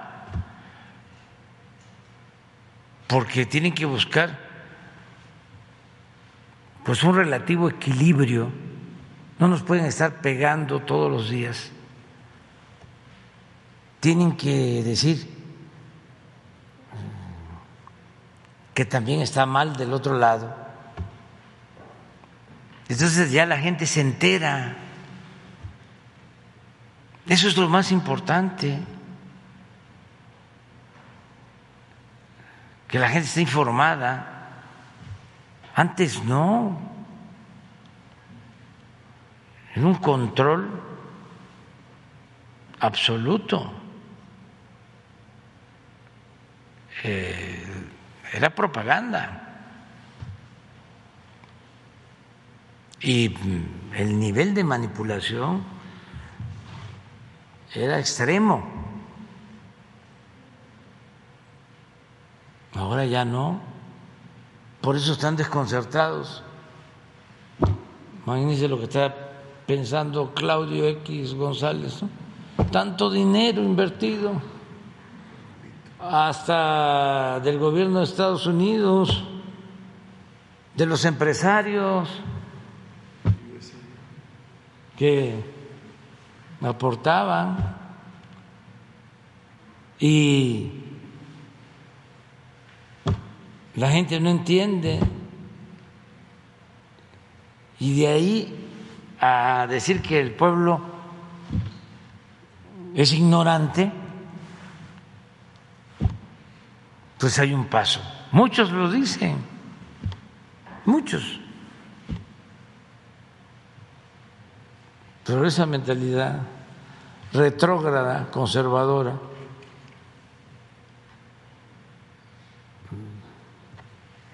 porque ya son otros tiempos, no entendieron. Yo he estado insistiendo de que ya cambió la realidad y ellos no aceptan. que ya cambió. La realidad es que ya la gente pues, está muy consciente, cada vez más consciente. Imagínense qué eh, racionalidad política tiene el decir no vamos a aprobar nada que envíe como iniciativa de reforma a la Constitución o a las leyes el Ejecutivo. Yo pensaba que era Claudio el que los había aconsejado, pero hace poco este, leí, me mandaron una copia de un artículo, a ver si no lo tienes, de Aguilar Camín.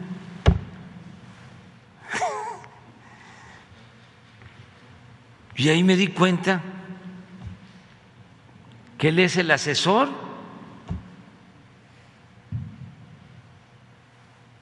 Está mejor Claudio.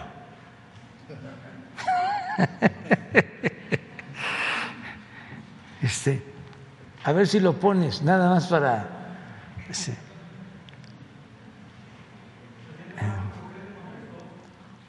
¿Mande? le pidió que ratificaran la moratoria constitucional y Marco Cortés lo reta a usted y a, y a, los diputados de Morena a que aprueben iniciativas que ellos también tienen en la congeladora en la Cámara. Sí. Pues que este se legisle, para eso les pagan. Allá en el Congreso, ahora lo vamos a ver, les vamos a enviar la semana próxima de que ya no haya cambio del horario del verano, a ver qué van a hacer los voy a estar, como se dice en el béisbol, los voy a estar fildeando. Este, pero ponlo de Aguilar, pero para que vean. Este,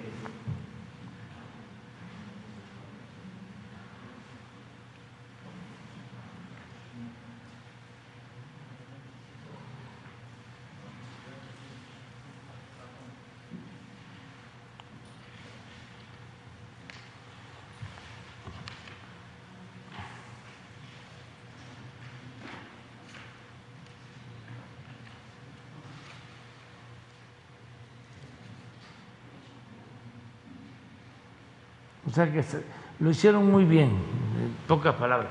Pero hay una parte que dice. Aquí está.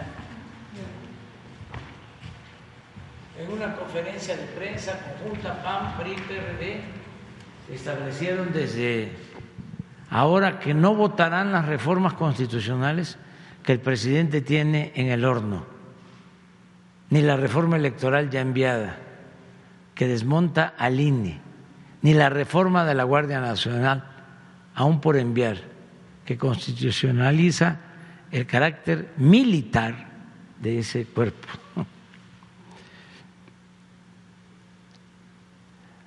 La oposición puede parar estas dos reformas de las dos cámaras, negando en ambos la mayoría calificada que requieren, lo cual pondrá fin a todo intento de reforma legal trascendente.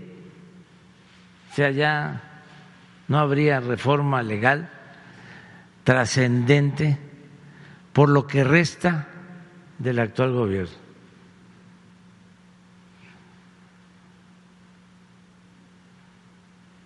No es poco lo que la oposición ha decidido contener.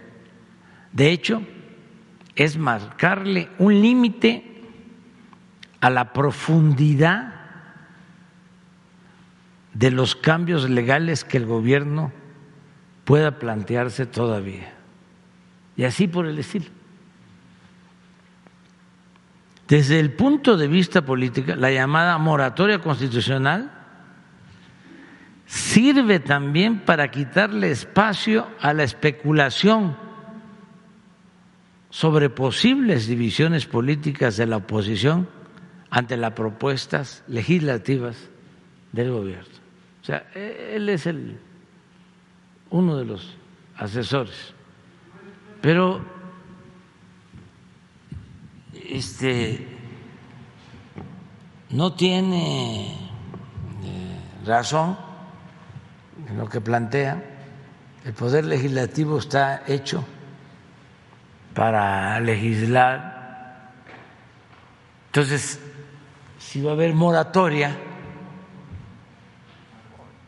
o sea, no se va a aprobar nada, pues mínimo que no cobren.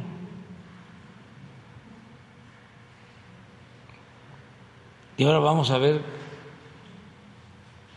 cuando envíe lo de la reforma a lo del horario de verano, a ver qué van a hacer. Y dicen reformas trascendentes, ya no van a haber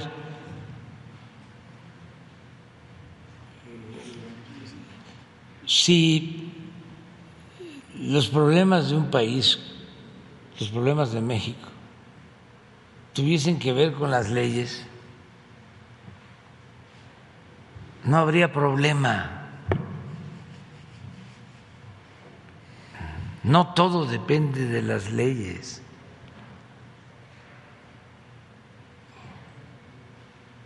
Claro que nosotros vamos a seguir haciendo reformas trascendentes sin violar el marco legal, porque no hay ninguna ley que nos diga eh, sígale pagando publicidad a Aguilar Camín. Ninguna ley. Entonces continúa la reforma trascendente de no comprar lealtades ni conciencias. Ninguna ley dice está permitido robar. Ninguna ley dice hay que establecer la impunidad. Ninguna ley dice atiende nada más a los potentados. No voltees a ver a los pobres. No, tenemos margen para seguir transformando. Por eso están en un error. Y en el caso de la reforma electoral. De todas maneras, ya va a salir, ¿cómo se llama? Lorenzo Córdoba. Y se puede elegir a uno mejor.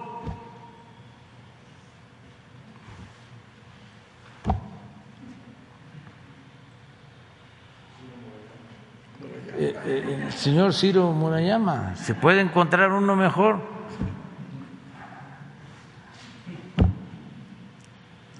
Y además, este está demostrado que el motor del cambio es el pueblo.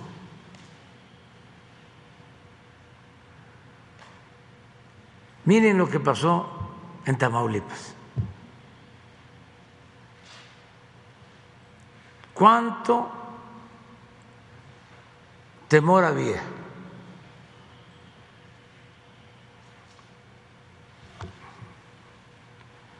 ¿Normal o promovido? Para que la gente no saliera a votar.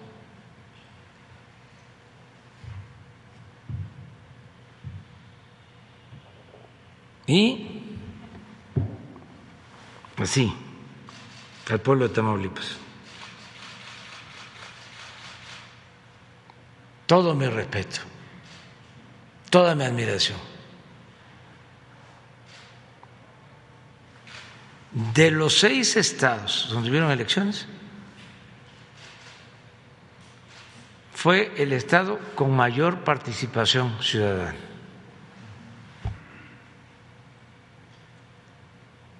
Fue heroico el comportamiento del pueblo de Tamaulipas, porque hicieron valer lo que decía Hidalgo y retomaba Juárez. El pueblo que quiere ser libre lo será.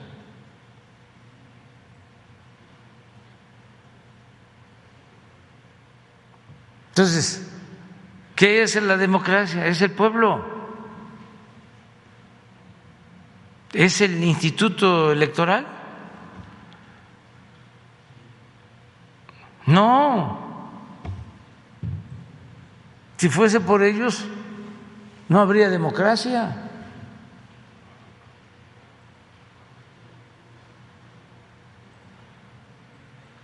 Es la gente, es el pueblo.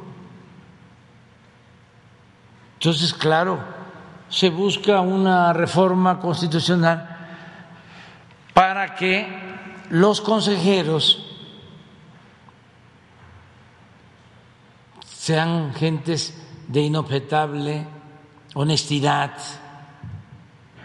que los elija el pueblo a los consejeros. Ah, no quieren eso, porque quieren tener a los mismos.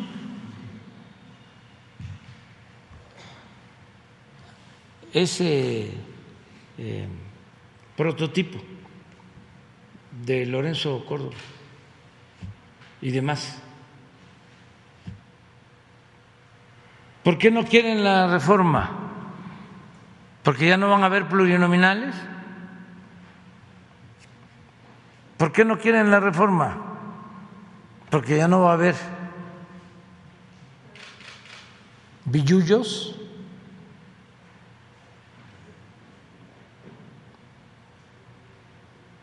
Porque van a seguir manteniendo un aparato que es el más costoso en el mundo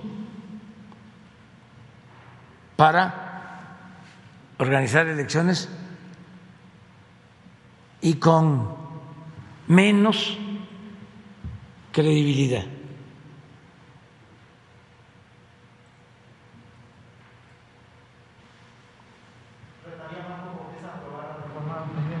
No, que sigan su camino. Van muy bien. Ahí la llevan. Este. Adelante. Buenos días, señor presidente. Lo que llama la atención de todo esto es que están cuestionando al presidente del PRI y en vez de salirlo a defender, son unos ingratos. Se quedan callados.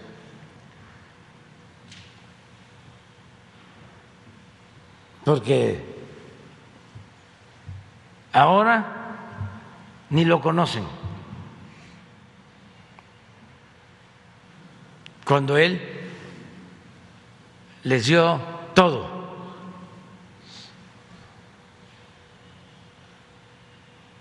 ¿Ha salido este señor del PAN a defenderlo?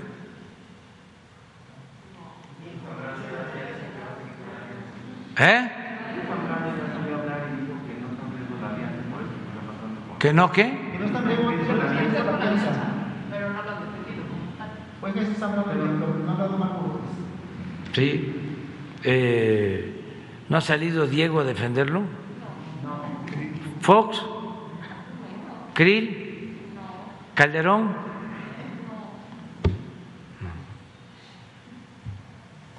Alito aguanta, el pueblo se levanta.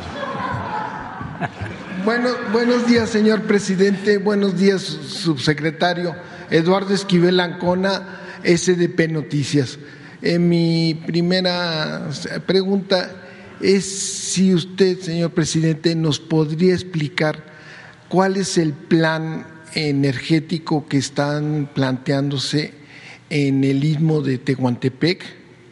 Este, tengo conocimiento, la semana pasada la Comisión Federal de Electricidad dijo de algunos proyectos que como un gasoducto, una lico de licofacción para exportación a Asia, eh, explicarnos en qué tiempo va a estar esto y, y este, el aseguramiento de gas natural a las ocho eh, plantas eh, industriales que va a haber en este corredor del, del tren transísmico y unas tarifas especiales y, y, si esto lo platicó con John Kerry el martes pasado.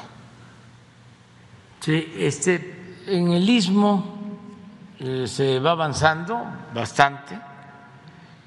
Eh, ¿Por qué no pones el, el mapa? Eh, se están rehabilitando los dos puertos y se está avanzando en el eh, rompeolas en Salina Cruz, que va a ayudar para que puedan eh, llegar embarcaciones de gran calado al puerto y quitarle la fuerza al viento, a las olas. Es un eh, muelle de kilómetro y medio que se está construyendo hacia mar.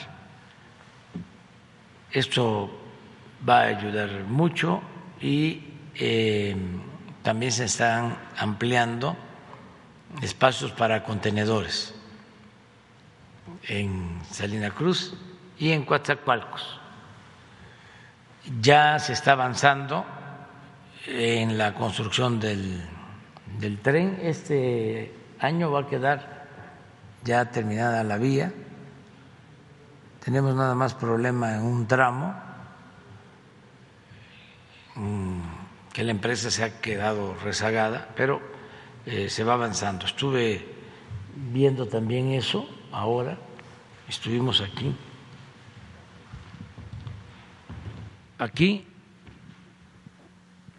este es el, el proyecto, o sea, cómo unir el Pacífico con el Golfo, el Atlántico y la costa este de Estados Unidos.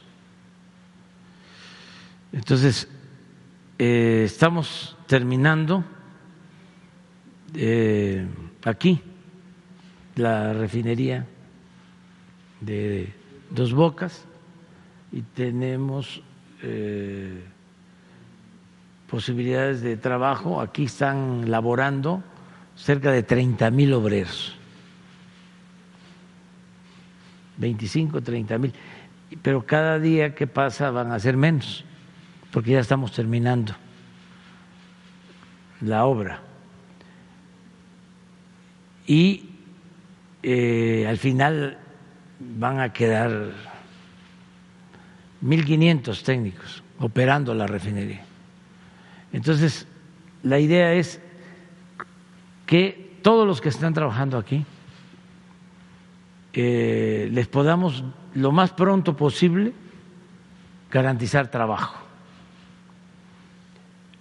Entonces, desde luego está el tren Maya, que va a aumentar como a 100 mil empleos eh, hasta el 23. O sea que de aquí se pueden ir acá y va a haber trabajo. Ya están trabajando, pero va a haber más trabajo.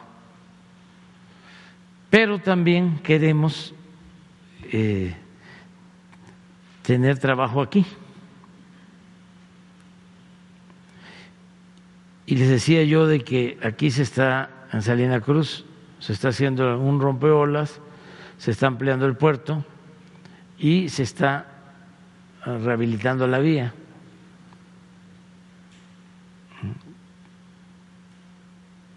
Entonces, este es un proyecto extraordinario que viene desde la colonia del presidente Juárez, lo planteó, fue motivo de un cuestionamiento del conservadurismo porque se estuvo por firmar eh, un convenio con el gobierno de Estados Unidos para el istmo, el famoso, sí, Ocampo. Maclean Ocampo, y el Senado de Estados Unidos lo rechazó. Este, y luego Porfirio Díaz lo retoma y es el que más lo convierte en realidad, porque Porfirio Díaz es el que hace este puerto y este puerto, Coatzacoalcos, y también el puerto de Veracruz, y el tren del Istmo. Estas obras las hace con su contratista predilecto, Pearson, un inglés, que además le concesiona las tierras de aquí para el petróleo y empieza la primera refinería en la época del porfiriato, en Minatitlán. Pearson era el dueño principal, socio principal de la compañía El Águila, en esa compañía de petróleo estaba como miembro del Consejo de Administración. Era inglesa. ¿no? Era inglesa y un hijo de Porfirio Díaz era miembro de la compañía como consejero del Águila. Bueno, el caso es que ahí va el proyecto. Ah, ¿por qué no funcionó cuando Porfirio Díaz? Si hicieron los puertos, si estaba el ferrocarril. Bueno, porque Asia, los países de Asia estaban dormidos. Todo el tráfico era por el Atlántico y este era el puerto principal, Veracruz. Entonces, pues se tenía la infraestructura, pero no había transporte marítimo, no había transporte de mercancías. Ahora ya cambió. Ahora, hablando de contenedores, a México llega el 70% de los contenedores por el Pacífico y por acá el 30%. O sea, maneja más contenedores Manzanillo y Lázaro Cárdenas que Veracruz, porque Asia despertó y China se convirtió en la fábrica del mundo. Entonces, ahora que retomamos el proyecto, porque no funcionó, aunque estaba la infraestructura y era la intención de Porfirio Díaz, porque le tenía mucho afecto al istmo, a Oaxaca. Se cuentan cosas que no tienen que ver con la realidad, porque hay leyendas de un amor que tenía en Tehuantepec, Juanacata, aquí. Pero esas son otras cosas. Eso se los dejo de tarea a ustedes para que lo investiguen. La verdad que sí quería mucho toda la región del Istmo. Y entonces, eh, no funcionó, aunque había la infraestructura, por lo que estoy planteando, porque Asia no era lo que es ahora. Entonces nosotros estamos retomando el proyecto. Bueno, después vino la revolución, esto quedó en el abandono y ya la sabemos, ¿no? Lo del periodo neoliberal. De aquí para acá, nada. No les interesaba a los neoliberales el sur-sureste ni siquiera para robar. Gracias a eso, no concesionaron esta vía, ni esta.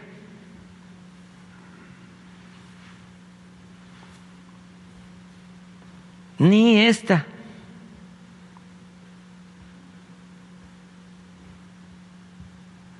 a Guatemala. Las tres. O sea, de, de Mérida a Coatzacoalcos, de Coatzacoalcos a Salina Cruz y aquí eh, del istmo hasta eh, Guatemala, hasta los límites de Guatemala, por acá, aquí por Tapachula, Ciudad Hidalgo. Entonces lo dejaron. Yo me puse feliz cuando supe esto. Entonces, de aquí, no, es, es que es interesante. De aquí para acá, todo el norte concesionado. Entonces, ¿qué queremos aquí? Ya aquí se decidió que vamos a hacer una coquizadora, porque tenemos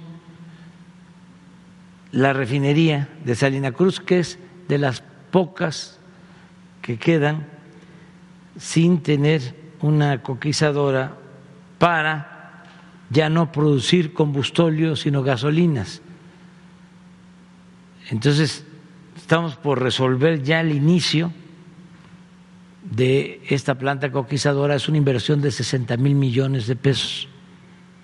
Y aquí se van a requerir tres mil empleos, tres mil trabajadores. Y aquí mismo queremos tener una planta de liquefacción, pero necesitamos el gas de Coatzacoalcos y necesitamos tener un tendido de un gasoducto. Aprovecho para pedirle a la gente que nos ayude para que no se nos demore mucho el derecho de vía,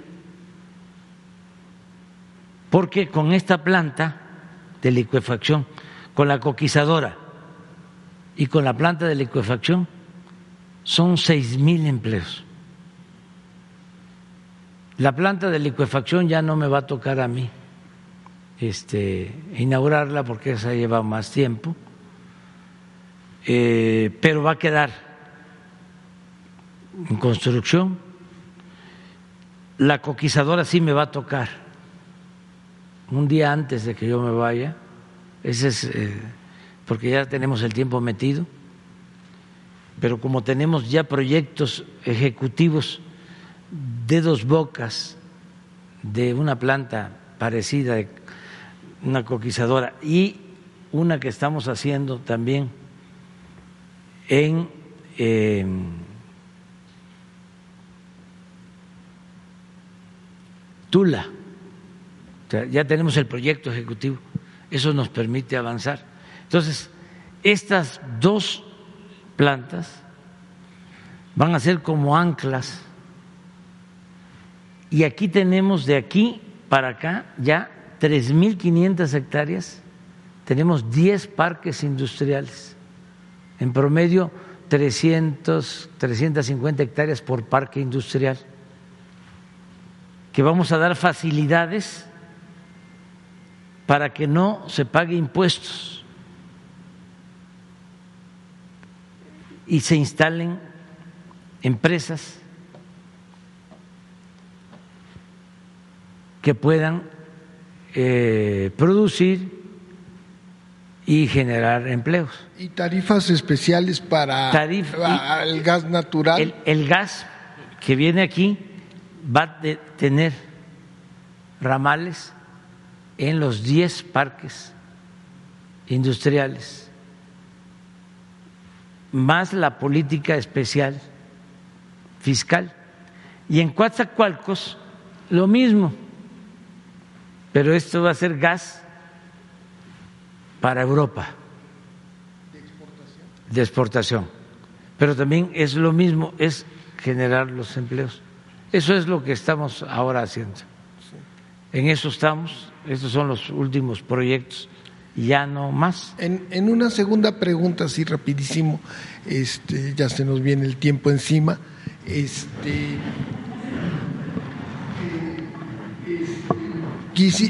quiero saber su opinión de eh, hubo un estudio de unos académicos europeos eh, que las plantas eh, de extracción de petróleo de Pemex y de otras este, no estaban estaban quemando el gas para hacer esta extracción y que había en diciembre se liberaron, se emitieron 40 mil toneladas de, de metano, de gas metano, al quemarse esto, que es muy contaminante este gas metano. Y entonces la, eh, la senadora Xochil Gálvez, que es, es lee pues, por encimita y arregla las cosas, tiene pues con mucho desconocimiento de los temas eh, eh, energéticos, a pesar de que es ingeniera. Y ella dice que pues, da a entender que, que este problema empezó el primero de diciembre del 2018, ¿no? De, cuando este problema tiene décadas de que se extrae porque no hay la infraestructura en gasoductos para aprovechar este gas natural y no se queme y que se aproveche. Ahorita, por lo que tengo entendido, hay dos cosas. Este, tenemos ya 22 mil eh, este, kilómetros de gasoductos. Está el Mayacán, están estos que se están haciendo. En uh, su gobierno en el 2019 este, arregló con, con el sector privado que se hicieran 19, que se acabaran de construir los 19 gasoductos. Entonces ya se tiene la infraestructura, además de que hay un, pues un acuerdo trilateral que yo quisiera saber este, si lo platicó ahora con John Kerry, un acuerdo trilateral con Canadá y Estados Unidos para eh, este, bajar la emisión de metano en un 45-40%, ¿sí? y explicarle a la senadora que, pues, que, este, que este problema viene desde hace muchos años por la falta de infraestructura y pero que ya se está teniendo esta infraestructura y están los compromisos de cambio eh, de pues, del cambio climático de pues de hacer algo por porque no eh, este no venga este cambio climático y por la transición energética. Entonces, eh, yo quisiera saber esta Sí, a reserva de que este amerita más tiempo, nada más decirles que el problema del gas o de la quema del gas en la atmósfera se originó cuando tomaron la decisión de inyectar pozos con nitrógeno eh, y extraer más crudo, sobre todo en Cantarell entonces, eh, ¿qué hicieron? Sí, al inicio se extrajo más crudo. Acuérdense que en el 2004, con Fox, se llegó a tener una producción de 3 millones, 3 millones 400 mil barriles diarios. Fue el porque se estaba sobreexplotando Cantarel. Entonces, con esas intervenciones que hicieron a los pozos, contaminaron los pozos con nitrógeno y con gas y tuvieron que quemar más gas. Llegaron a quemar 600 millones de pies cúbicos de gas diarios. un desastre. Eso eh, afectó mucho eh, ese mal manejo de Cantarel nos llevó a que la declinación de Cantarel es así ahora, se está cayendo. Estamos hablando del campo petrolero más grande de México y uno de los más grandes del mundo, que lo explotaron de manera irracional. Entonces, en efecto, ese tema lo tratamos con el señor Kerry y estamos ya eh, trabajando en dos programas para reducir la quema de gas a la atmósfera. Y es parte de lo que voy a plantear mañana en la cumbre de medio ambiente, de cambio climático que vamos a tener. Es uno de los temas. En la mañana es una de las propuestas. Este, pero llevaría más tiempo explicarlo y eh, sí es algo que ya estamos atendiendo porque es lo más irracional que puede haber. El estar comprando gas y, tener que quemarlo aquí con la contaminación que implica. Entonces ya estamos en eso, estamos trabajando en eso, vamos a explicar. La senadora, este, hay emisión de metano en las granjas porcícolas, sobre todo de Yucatán, hay una cantidad constante de de gas metano. Esa es otra cosa que sí. debería de saber la senadora. Sí, pero no hay que meterse en eso. Bueno, nos vemos mañana. Mañana, sí.